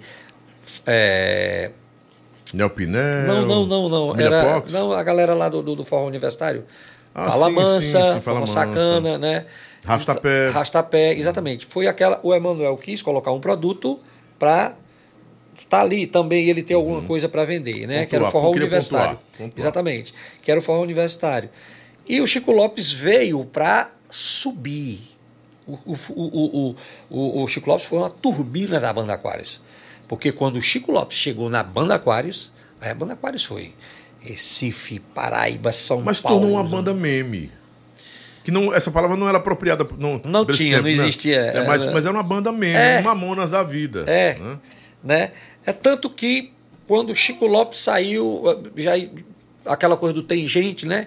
Tinha um tem gente ali, mas o Chico Lopes. E quando ele chegou, que a banda foi para as cabeças, a galera que era bonitinha, que tinha aquelas gatinhas massas e tal, pô, diabo de um velho desse feio pra caralho, comendo a rifa da gente, a ponto de um dia, num forró classe A, lá no América, em Natal, era Rita de Cássia Redondo, Banda São do Norte, Banda Aquários e Chico Lopes. Nós fomos para 96 dar uma entrevista para o Guiba Melo. Lembro disso. Vizinho a, a, a, a, a, a 96 tinha um bar que estava fazendo 100 anos nesse dia lá. Galera no meio da rua, aquela coisa toda. Foram pegar a gente no hotel, eu, Rita de Cássia e Chico Lopes e o shampoo. Eu, Rita de Cássia, Chico Lopes e o shampoo dentro do carro. Cara, quando a gente estava passando assim por um coletivo, alguém do coletivo lotado viu o Chico Lopes dentro do carro. Eu só vi o cara dizendo, o Chico Lopes. Bicho, o ônibus todo foi para um lado só para olhar Chico Lopes. Olha o Chico Lopes e tal. E a galera, ei, ei, o carro atrás, ei, ei, pá. Entramos. Quando nós chegamos na rádio, que o cara viu o pessoal do bar, viu o Chico Lopes, ele não queria saber quem era Romo, nem quem era Rita, nem quem era shampoo. O cara lotaram a rádio só querendo o Chico Lopes. Como é que se chama-se isso, é, Lobão? Magia, velho, da música. E quando a gente foi tocar à noite lá no América, o povo só queria saber de Chico Lopes, cara. E era assim, Com uma gata música, massa uma música só. com uma música. E aí, gata massa, cara, querendo tirar onda, mas estava lá para tirar foto com o Chico Lopes. E a banda Aquários, lá no cantinho. E o Chico Lopes com aquelas tiradas dele e tudo mais. E Nós O tocamos em- cremosinho de hoje é um Chico Lopes? das Exatamente. É, né? É. O Chico Lopes. Só que o cremosinho com um pouquinho de inteligência. O, o Chico Lopes não tem nenhuma, né? Zero. O Chico Lopes sempre foi Uma criança, conduzido. uma criança é, conduzida. é, sempre foi conduzido ali pelo shampoo. Ele precisa de uma condução.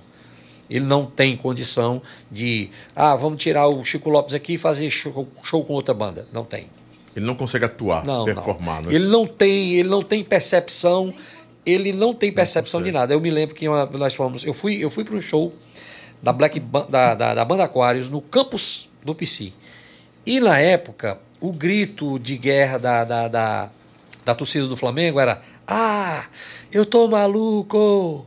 Ah, eu tô maluco!" Era isso, que era na época do Romário, eu acho.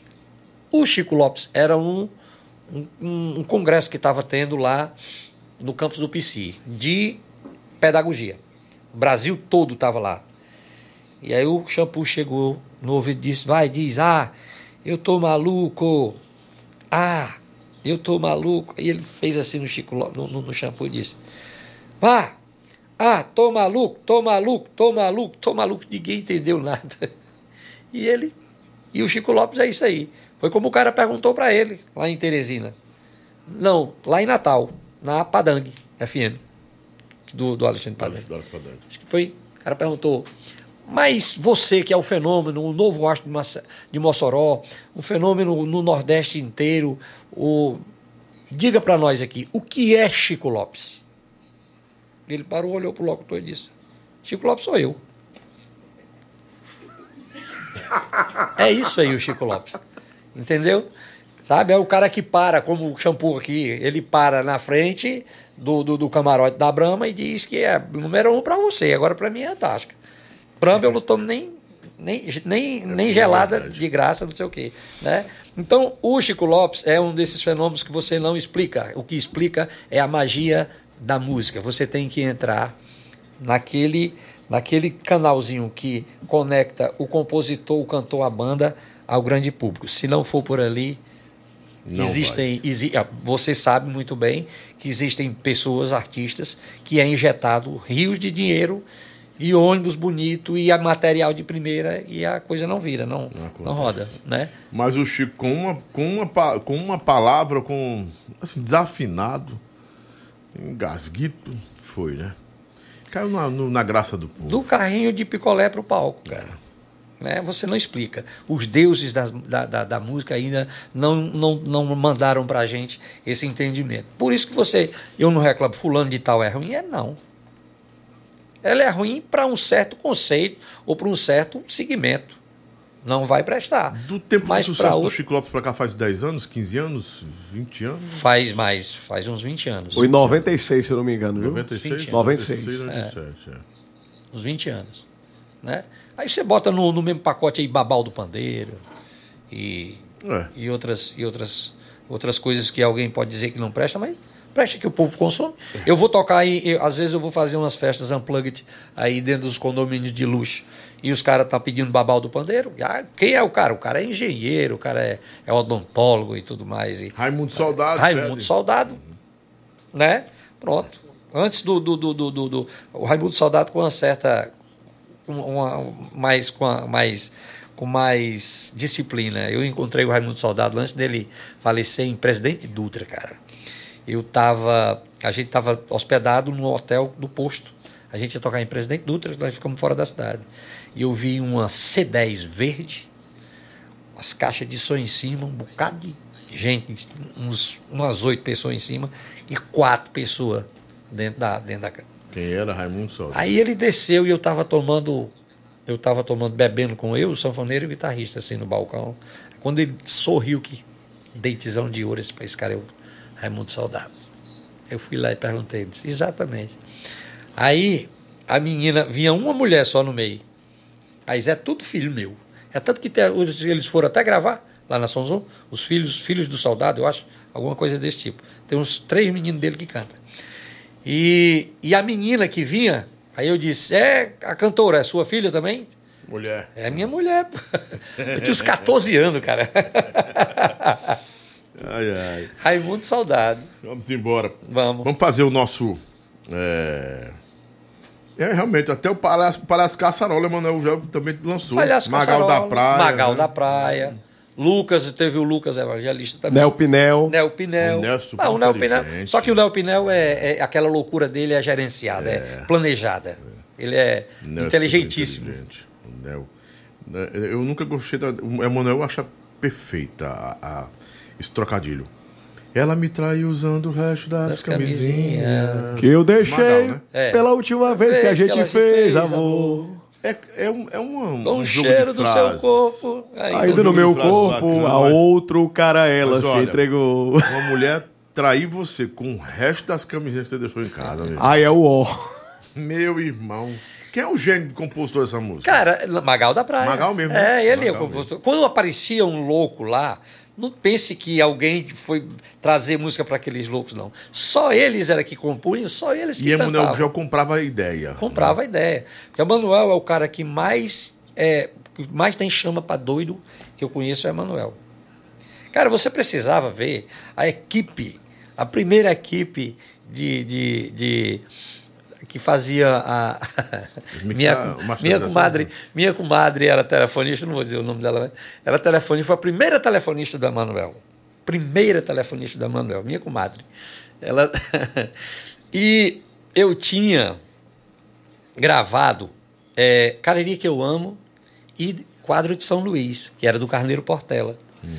E quando foi no outro LP, Diz que me ama porra, do Luiz Sideres. O Carneiro Portela foi, é, foi. Foi bater lá, 5 horas da manhã, aquela hora, horário que de. Aí ela, minha comadre já estava lá no, no telefone. Aí ele me encontrou cedinho, eu ia para lá também. Disse, Emanuel, eu morava lá, eu passei uns dias lá na Sonzon. Eu, passava uns dias lá na Sonzon. Quando terminava, que era de sábado, que a gente tocava de, de sexta para sábado, aí eu não ia para casa, eu ficava lá, porque já ia sair cedinho e tal. Aí o Carneiro Portela chegou, poeta, não pode, poeta. você gravou uma música enaltecendo Padre Cis, falando de Juazeira, capital da fé. E agora diz que me ama? Porra, poeta. Vou falar com o Emanuel e tal. Eu fiz um aqui, e aí ele falou. Ele, e ele assim, e minha comadre lá na mesa, o telefone lá, de cabeça baixa. E, e ela, ele disse, São Francisco do Canidé. Aí ela respondeu, lá, pegue aqui no meus cunhão. Que é isso? Que é isso? E aí ele foi mostrar a música para o Emanuel. Quando o Emanuel disse, pô, a música é boa, Carneiro, agora Mel com Terra só vai tocar dentro de igreja, né? Porque a primeira fez para o Padre Cis, a segunda vai fazer para o São Francisco e vai ficar meio chato da gente, difícil da gente cantar. Mas interessante que Mas sempre muito doido, uhum. sempre assim, para encostar doido é com ele mesmo. Ele, ele tinha as meninas que tomavam conta da casa dele, era uma comédia. Agora interessante que essas músicas de hoje, como é, Porra, não sei o que, que saudade. Eu te amo, porra, porra. Cara, vamos já cantava isso há 10 anos atrás. Pois é, é tanto que essa atrás. música diz que me ama porra, ela não entrou no Som Brasil por causa da palavra porra. Mas a rodou gente, nós muito, tocou, rodou a gente, nós tocamos, nós gravamos três músicas, no, quatro músicas no Som Brasil. Que foi Baião de Dois, Diz que me ama porra, Como Te Queria e Eu, Você e o Amor. Só passou o Como Te Queria. Porque Baião de Dois era regional, e o Som Brasil era uma coisa nacional, uhum. e o Diz que Me Ama Porra era agressivo. Para hoje. Hoje é normal. Cícero, eu vou, eu vou convidar, vou pegar o número do telefone com o Romulo e vamos convidar assim, a Lucinha. Eu, eu, quero muito trazer a Lucinha aqui. Bora fazer o chapéu? Bora. Já sabe como eu funciona, ia, né? Eu ia, eu ia, inclusive eu ia trazer de presente, acabou, ela queria trazer uma nova, né? É. Eu ia trazer de presente uma Bíblia. Oh, e a gente boa. sempre jura perante a Bíblia, né? Eu, toda vez ele.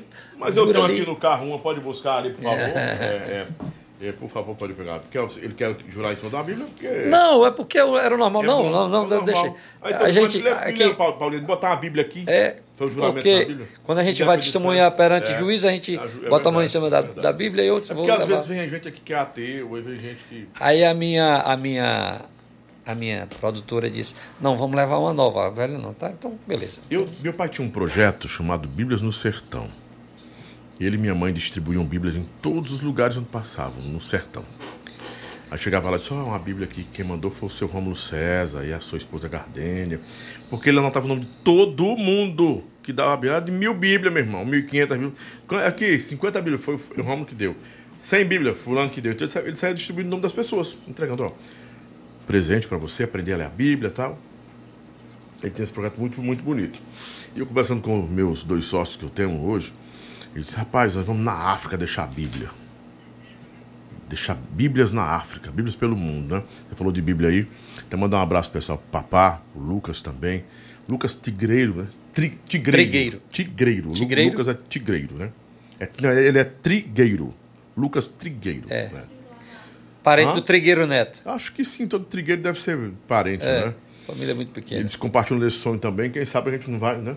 A gente conhe, conheceu um, um, um, amigo nosso que é cônsul do Guiné-Bissau. Já nos convidou para ano que vem lá no Guiné-Bissau deixar a Bíblia lá. Ele é cônsul. Tem? Sério? Qual a comunidade? É, eu, eu, vou aproveitar e vou uhum. falar é, para você. Você que é um cara humano, eu vejo aqui no, no, nos, seus, nos seus perfis, e eu gostaria de, de pedir para a galera está passando por uma dificuldade enorme. Um, um, amigo da gente, um companheiro, colega de música, irmão de estrada, que é o Wagner. Ele sofreu um acidente muito grande e ele foi o, o osso da perna dele foi totalmente triturado, foi esmagado. E ele está num, ele tá num tratamento. É, o tratamento é longo e custa um certo, uma certa grana. Ele está no período final desse tratamento, ele está com aquela gaiola na, na, na, na, perna, tipo como está o Posidônio. O Posidônio. Ele está com aquela gaiola na perna. E ele está fazendo uma rifa de dois pares de tênis para um, é um masculino e um feminino. Galera, quem tiver afim de, de, de ajudar o, o, o, o Wagner. Wagner. entra no meu, no meu, no meu entra no meu Instagram. Instagram e vai lá no PV que lá no da PV que chama, né? é, Isso. Lá no, no direct, PV. Direct, no, direct. no direct. Vai lá no direct que eu passo o número do Pix, você é, faz direto para ele. É o Wagner, ele tocou trompete e toca sax também. Tocou no Mastruz com Leite e tocou em outras bandas aí. Ele é paraense, o menino é maravilhoso, gente boa, boníssima mesmo. E aí, se você quiser ajudar o Wagner, você entra em contato com, é, lá no meu direct, que eu passo o, o contato dele e o Pix. E o outro é, eu sou voluntário numa, num, num centro, é, num centro de recuperação. É, Zion, é Comunidade Terapêutica Zion. E como no, nesse meio, de vez em quando nós temos amigos que, que se envolvem com a droga, e eu, como eu ajudo a eles, sempre que algum amigo meu está precisando de um apoio, alguma família, eles me dão lá uma vaga para eu colocar um amigo meu, um, companheiro, um colega que está precisando. Então, se vocês quiserem ajudar uma coisa ou outra, eu te digo lá no meu direct. Você entra em contato e está sempre. Você nunca. Ninguém é tão pobre que não, não tenha nada para ajudar. Porque lá no, na, na, na, comunidade terapêutica, se você não quiser dar nem um tostão, não tem problema. Mas você pode até ajudar com uma visita. Porque depois que os caras entram num, num programa de recuperação, é meio que é, é árduo, é tedioso e triste. E quando eles estão nessa, nesse mar de tristeza, um abraço e uma visita é maravilhoso, viu? E a recuperação quiserem, do adicto é muito difícil. É muito, é muito. É de, de cada 100 a gente recupera um. Então, se vocês quiserem ajudar o Wagner, valeu. É, só entra aí no meu direct, então a comunidade terapêutica. Se não quiser ajudar também, só para conhecer, é, já, é uma, já é uma grande ajuda, tá bom? Ou coloquem suas orações aí, suas preces também, né? Mas como o Romulo falou, ninguém é tão. Vou ser mais extremo. Miserável, né? Pobre demais que não possa ajudar Isso. alguém. Não tenha nada para dar para alguém. E eu sei do. Vamos chapéu, lá. Sei do... Chapéu, você sabe que aqui o branco, o branco é empatia, aprova tal. Preto, desaprova. Desaprova, reprova e. O, o gongo. O gongo você quer passar, quer comentar, não acho interessante, tem a descarga que é e o. A descarga. É pesado, né, Lô? Teve um convidado aqui que botou, o Léo botou descarga pra quase todo mundo. Ô, oh, Léo é doido, não é brincadeira não. Pega me aqui, Silvio Boiola, com sua malemolência, o seu caminhado. Nossa, aqui. Seu geriátrico, esse caminhado, esse, o seu passo geriátrico. Carlos é, tá novão, tá novão. Ai, ai. Vamos jurar, fazer o um juramento aqui. Você jura dizer a verdade, somente a verdade, nada mais do que a verdade, absolutamente a verdade, Rômulo Santos. Totalmente 100% a verdade. Vamos embora então, começando o Guilherme Dantas, bota na tela. Batista Lima, que vai estar comigo agora na segunda semana de agosto, ao vivo, exclusivo com o Lobão. E uma surpresa junto com ele. Vou entrar, vou entrar agora no bloco do Lobão. Lobão, você falou uma coisa que é negócio de colocar cabelo, você teve hum. medo e tal, não sei o quê. Você vai colocar, não, né? Cara, teve... Pra você que tinha um cabelo imenso, né? É, Deve... eu, eu, eu, eu assumi a, a, minha careca desde 2004 Calvície. e tal. E um, aconteceu um negócio engraçado. Eu, eu conheço um amigo que ele usava peruca. Hum. E aí, Igual o João Inácio? E, e, e, Você foi que falou, não foi eu não. Aí a gente ficava eu olhando. Falei que ele fez uma, uma A gente ficava cirurgia, aquele né? negócio que você não consegue, o olho vai direto pra peruca do cara. É, né? é. Aí esse cara tava incomodando aquilo, o pessoal falando com ele olhando pra peruca. Ele colocou o cabelo. Só que isso nos anos 80, final dos anos 80, ficava parecendo uma escova de, de, de graxar sapato a, a galera continuava olhando, olhando para o implante dele. Aí ele foi e botou. Agora normalizou com mais moderno e tal, ele botou.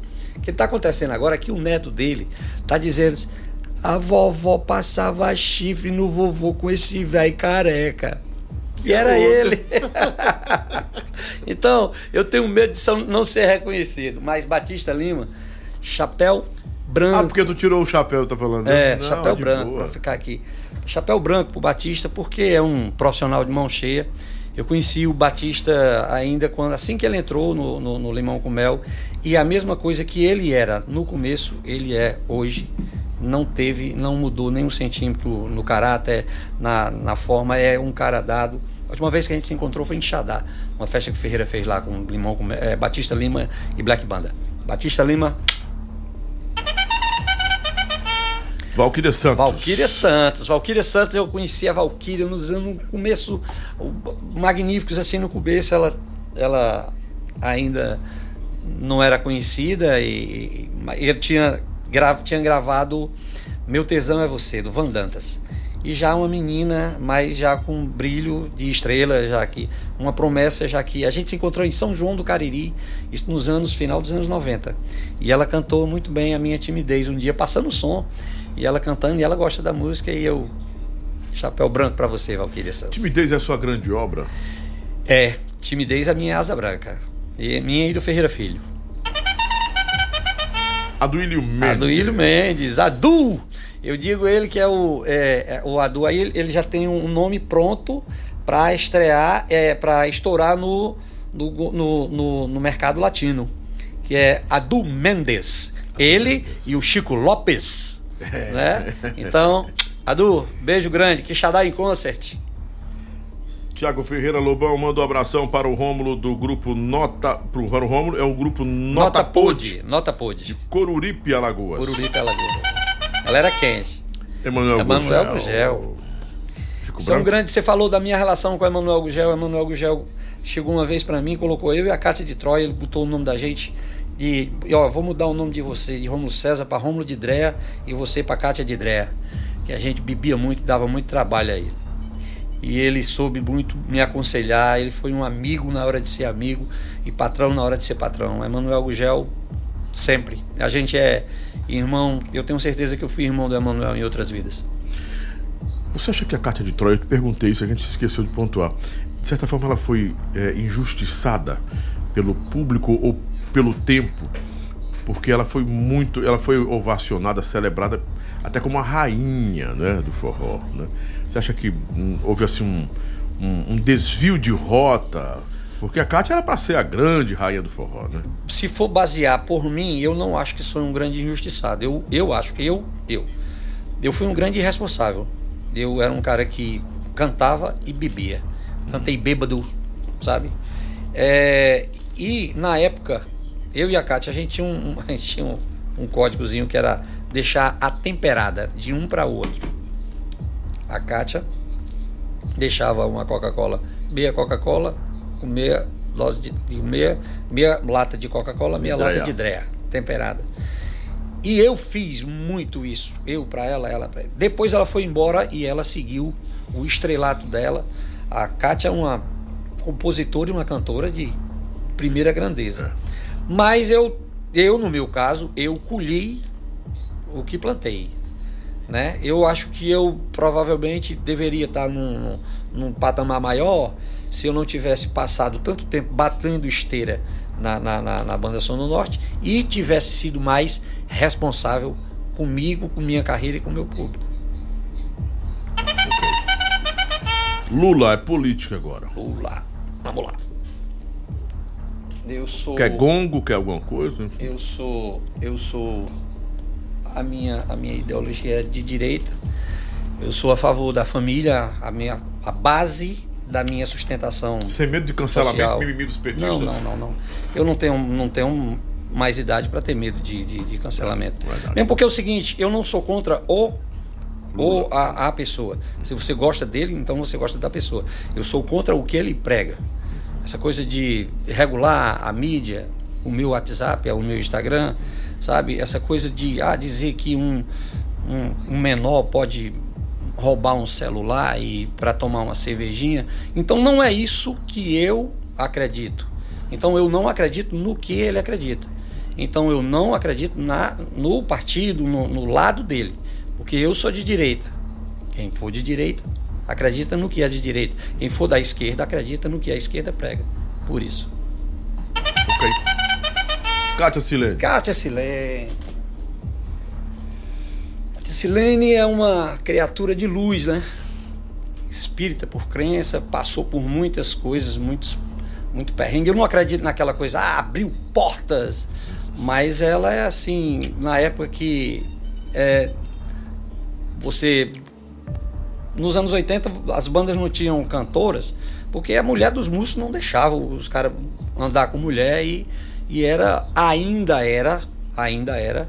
As meninas hoje reclamam, às vezes já vi cantoras aqui reclamar, é porque chama, acha que a gente é, é, faz dá cantada na gente porque acha que é assim, mas isso nos anos 80 já existia essa esse esse rótulo de ser é, rapariga, cantora. Cantoras, é, não se conta a história, mas elas tiveram muito, muita dificuldade de ter afinidade com sogras. Eu conheço muitas que as sogras não queriam que um filho namorasse com uma menina porque era cantora. cantora, né? E a Cátia Silene, eu acho ela uma heroína, começou muito nova e está aí na estrada até hoje, se reinventando e fazendo o meu vaqueiro, o meu peão dela valer a pena. Beth, Beth Nascimento. Beth Nascimento, a Ficou primeira. Branco? branco, A primeira música que ela gravou foi uma composição minha e do Ferreira Filho, que chama Brilho das Manhãs, e do Cláudio Melo. Ela gravou na Banda Aquários e quando ela chegou lá, é, ela, ela estudava, fazia faculdade ainda, e não dava para conciliar. E ela foi para a Banda Aquários, mas eu não sei Romulo, se eu vou ficar, porque tem a minha faculdade de Direito. E eu passei a ser torcedor. Eu, eu, a, a minha, a, a mãe do meu filho, na época, era fã da Cátia Silene e eu fã da Beth Nascimento. Você fez direito? Então, hã? Você não, fez- ela. ela. Não é jornalismo, não? É, é, mas eu acho que na época ela. É, eu é, acho que ela. é isso, é, eu acho que ela ela estava na faculdade de direito, era uma coisa Muda assim. Aí é, eu era fã, né? Eu fã da, lá, lá dentro de casa, eu da Beth Nascimento e a mãe do meu filho da, da, da Kátia, e era motivo às vezes, ah, minha canta muito mais, eu não canta, eu acho que a outra canta mais. Então, Beth, chapéu branco pra você. Eliane. Eliane! Eliane, com 14 anos, ela tava, ela foi na minha cidade. Com 14 anos, ela cantando na caravana do Félix. Eu conheci ela nesse, nesse tempo. Ainda menina, e aprendi a, a, a, a admirar a Eliane. O Zé Lima. Não sei se o Zé Lima andava com ela nesse dia, eu não vi o Zé Lima. Mas eu peguei ela em Redenção, na, na- na caravana do Félix, e lá em Quixadá, ela, Marcelinho, uma menina chamada Nina. E eu até dei umas paqueradinhas com a Eliane na época. E, mas ela era, era mais. Ela era mais nova do que eu, que um ano. Um ou dois anos. Eliane, branco pra você. Ciro Gomes. Ciro Gomes. Aquela mesma coisa. Não prega o que eu acredito. E eu acho que ele ele tem uma uma forma de abordagem e ele faz muito mais mal ao Ceará do que muita gente prega, né? É, as histórias e sem pregar uma coisa e fazer outra. Eu acho que ele muito bruto no trato com as pessoas. Aí prega, ah, fulano de tal é violento, enquanto ele existe uma demagogia no ar que, não, que, não, que não me convence. Então, preto aí e, um e, e uma descarga. Uma descarga. Peraí, peraí, volta, volta aí. Preto ou descarga? Ok. Próximo, Shampoo Lopes. Ele quer Shampoo Lopes. Shampoo Lopes. Meu, meu, desde 1993, acho que 94, que ele está lá na São. E hoje, até hoje a gente, a gente vem do baile, então a gente tinha, tem a mesma linguagem, a mesma, a mesma vivência, a galera. Hoje é engraçado, hoje a gente trabalha na mesma empresa, tem cara que trabalhava, tá trabalhando com a gente, quando eles começaram a vir música, eles tinham 8 anos de idade. Hoje estão trabalhando com a gente. Então, shampoo branco pra você, meu irmão. Mel com Terra tá com quem? É de quem hoje? Do Matuto, da Star Produções. Tá, de, de, de, Da banda Aquários também. É, É, o Sol também? é Capital do Sol e Rabo de Saia e Balaio de Gatos. Ele comprou todas as marcas? Todas. Todas as marcas. E ainda quer comprar mais duas ainda. Da Manuel. É. Cavalo de pau não vende, não. Ofe- Já ofereceu. O Emanuel, se chegar lá com o dinheiro, ele pediu, na época, que, quando ele terminou de pagar o mel com terra, que ele foi comprar o, o rabo de saia, o Emanuel disse lá a, a soma, e se ele quisesse, podia levar, com ônibus e tudo. Só não vende mastruz, né? Vende. O Manuel falou que vende. O mastruz? Vende. Se o cara chegar e der o dinheiro que. que, que, O que- mastruz hoje valeria o quê? eu não tenho ideia. milhão de eu sou um péssimo. É por isso, é por isso que a, a minha produtora é quem toma conta do dinheiro, minha nega. Você é sócio do, do, Terra também ou não? Não. Lucinha Owens, Luca Mel, minha linda. Cara, precisava de um, um programa inteiro para eu contar as histórias que nós passamos. Eu e Lucinha Owens na estrada, ela bem novinha, com 16 anos. E foi a minha primeira, minha primeira partner de, de, de palco. E nós temos uma energia muito boa. E todo mundo achava que eu namorava com a Lucinha, que a gente tinha casa. E a gente, nós somos irmãos. Eu sou louco de paixão por ela. chorou muita, muita, muita dor comigo, dei muito conselho e te amo, Luca. Berg Rabelo, fala frango. Berg agora na volta dele, ele tá levou meu baterista bandido para vir, vir trocar aqui em, em, em, na cidade dele, em Pacuti. É, Jamerson veio tocar. É um menino maravilhoso. Quando ele começou a, a, a, dançar, ele começou a dançar do mesmo jeito que eu dançava. Berg Rabelo, branco para você, meu irmão. Viva, viva Pacuti. Ferreira Filho. Vocês estão facilitando demais para mim. Ferreira Filho, cara, é, eu tenho eu tenho um verdadeiro amor por esse por esse cara, velho. Ele a gente se conheceu em 1982. Fazem 40 anos que nós somos, né, amigos. Eu tinha eu tinha ia fazer 16 anos de idade. E, e ele chegou assim para abrir sabe? Eu era um cara muito limitado musicalmente. E hoje, se eu conheço alguma coisa de Chico Buarque, Bossa Nova, Tom Jobim, tudo é graças a ele que ele me incentivou a cantar isso. Nós passamos muito tempo fazendo serenata em, e assim, e aí foi ele que me, me trouxe para cá. E se eu sou o Rômulo Santa Rai, que é conhecido do Mel com Terra e da Sunzum, é escrito aí é branco, branco, branco, branco, mil vezes branco. Valeu, meu nego. Valeu, meu compadre. Bolsonaro. Branco. Porque representa aquilo que eu penso. Eu não tiro para a pessoa. Não julgo o que ele fala ou o que ele faz. Eu julgo o que ele prega.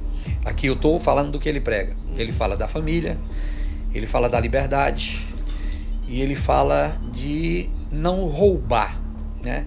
Eu acho que nós já vivemos muito tempo quando o cara diz assim: é, oh, fulano de tal botou o filho do pobre na faculdade.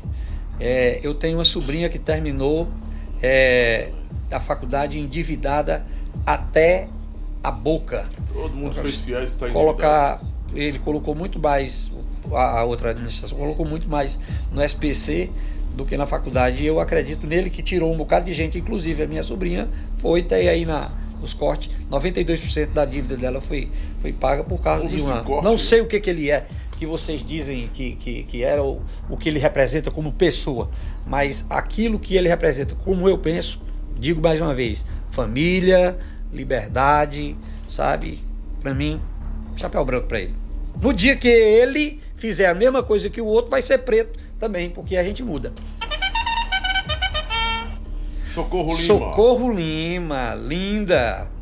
É, torço muito pela Socorro, sabe? Tem a sua história dentro do Catuaba com amendoim, dentro do Cavalo de Pau. É uma guerreira, vive lá em Natal, faz a banda, faz um show maravilhoso. Tive, participei de um show com ela lá em. abrindo o show pra Rita de Cássia lá em Natal. Branco pra você. Edson, Edson Lima. Lima. Edson Lima, eu tenho muito pouco conhecimento do Edson, não sei nem se ele me conhece, mas nós tivemos uma participação especial é, no, no DVD da Rita de Cássia que foi gravado em Caicó e esse DVD, infelizmente, ele não está à disposição no YouTube em canto nenhum. E o Edson Lima participou comigo lá em Caicó, foi a última vez que, que eu vi. Mas um grande beijo para você, um grande cantor, assim como eu e o Aurílio, vem dos bailes. Vida longa!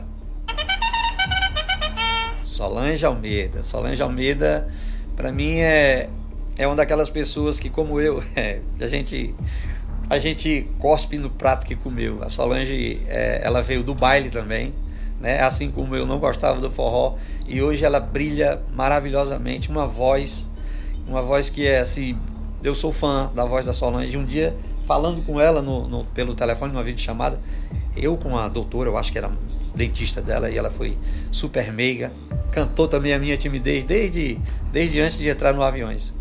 Beijo para você, 10 branco para você, Solange.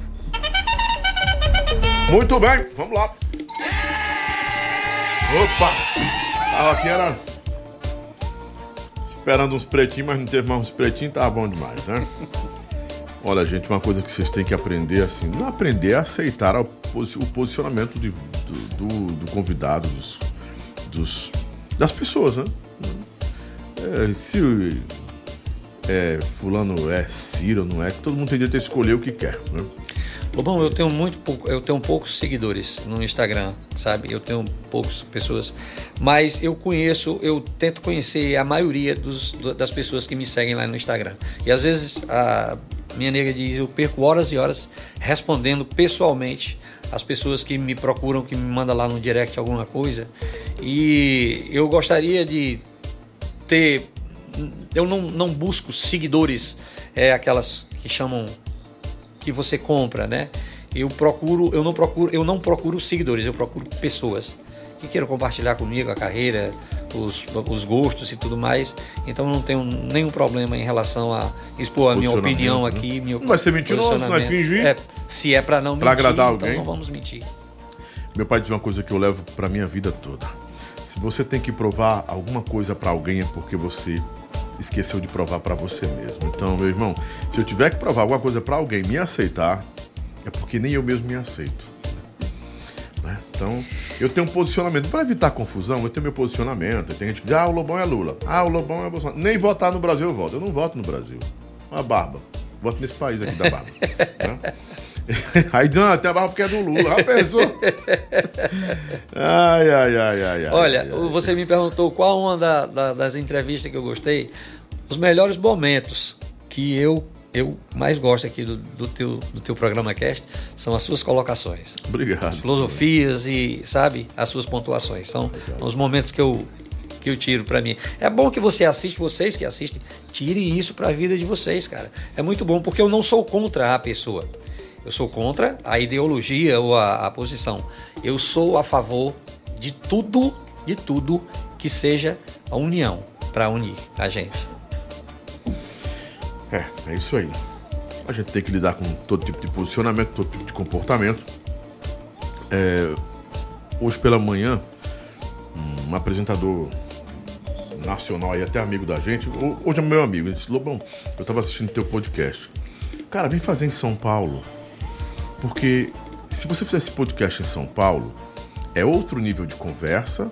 O nível de conversa é, é, é, é mais assim, mais engajado, vai, vai, ser, vai pontuar mais alto. E o resto do Brasil vai te absorver melhor, cara. Eu disse, cara, vou não. Não vou. Senão, porque eu entendi uma coisa. O nível do negócio ali, as pessoas que comentam, a maioria parece que, sabe, gente do Berg Rabelo, é cada comentário estúpido, Lobão. O cara disse que tu passou 80%, 80% do, da entrevista falando. Que bicho idiota. Eu só interpelava na hora certa. Se eu deixasse o cara no monólogo aqui, fala aí, Berg, tchau. O Berg ia fazer que nem o Filipão fez com um cara um tempo desse. Ele disse, tem mais alguma pergunta? Porque você não fala. A pessoa, eu, jornalista, ouvi um negócio desse? Tem alguma pergunta, Lobão? Porque você não fala.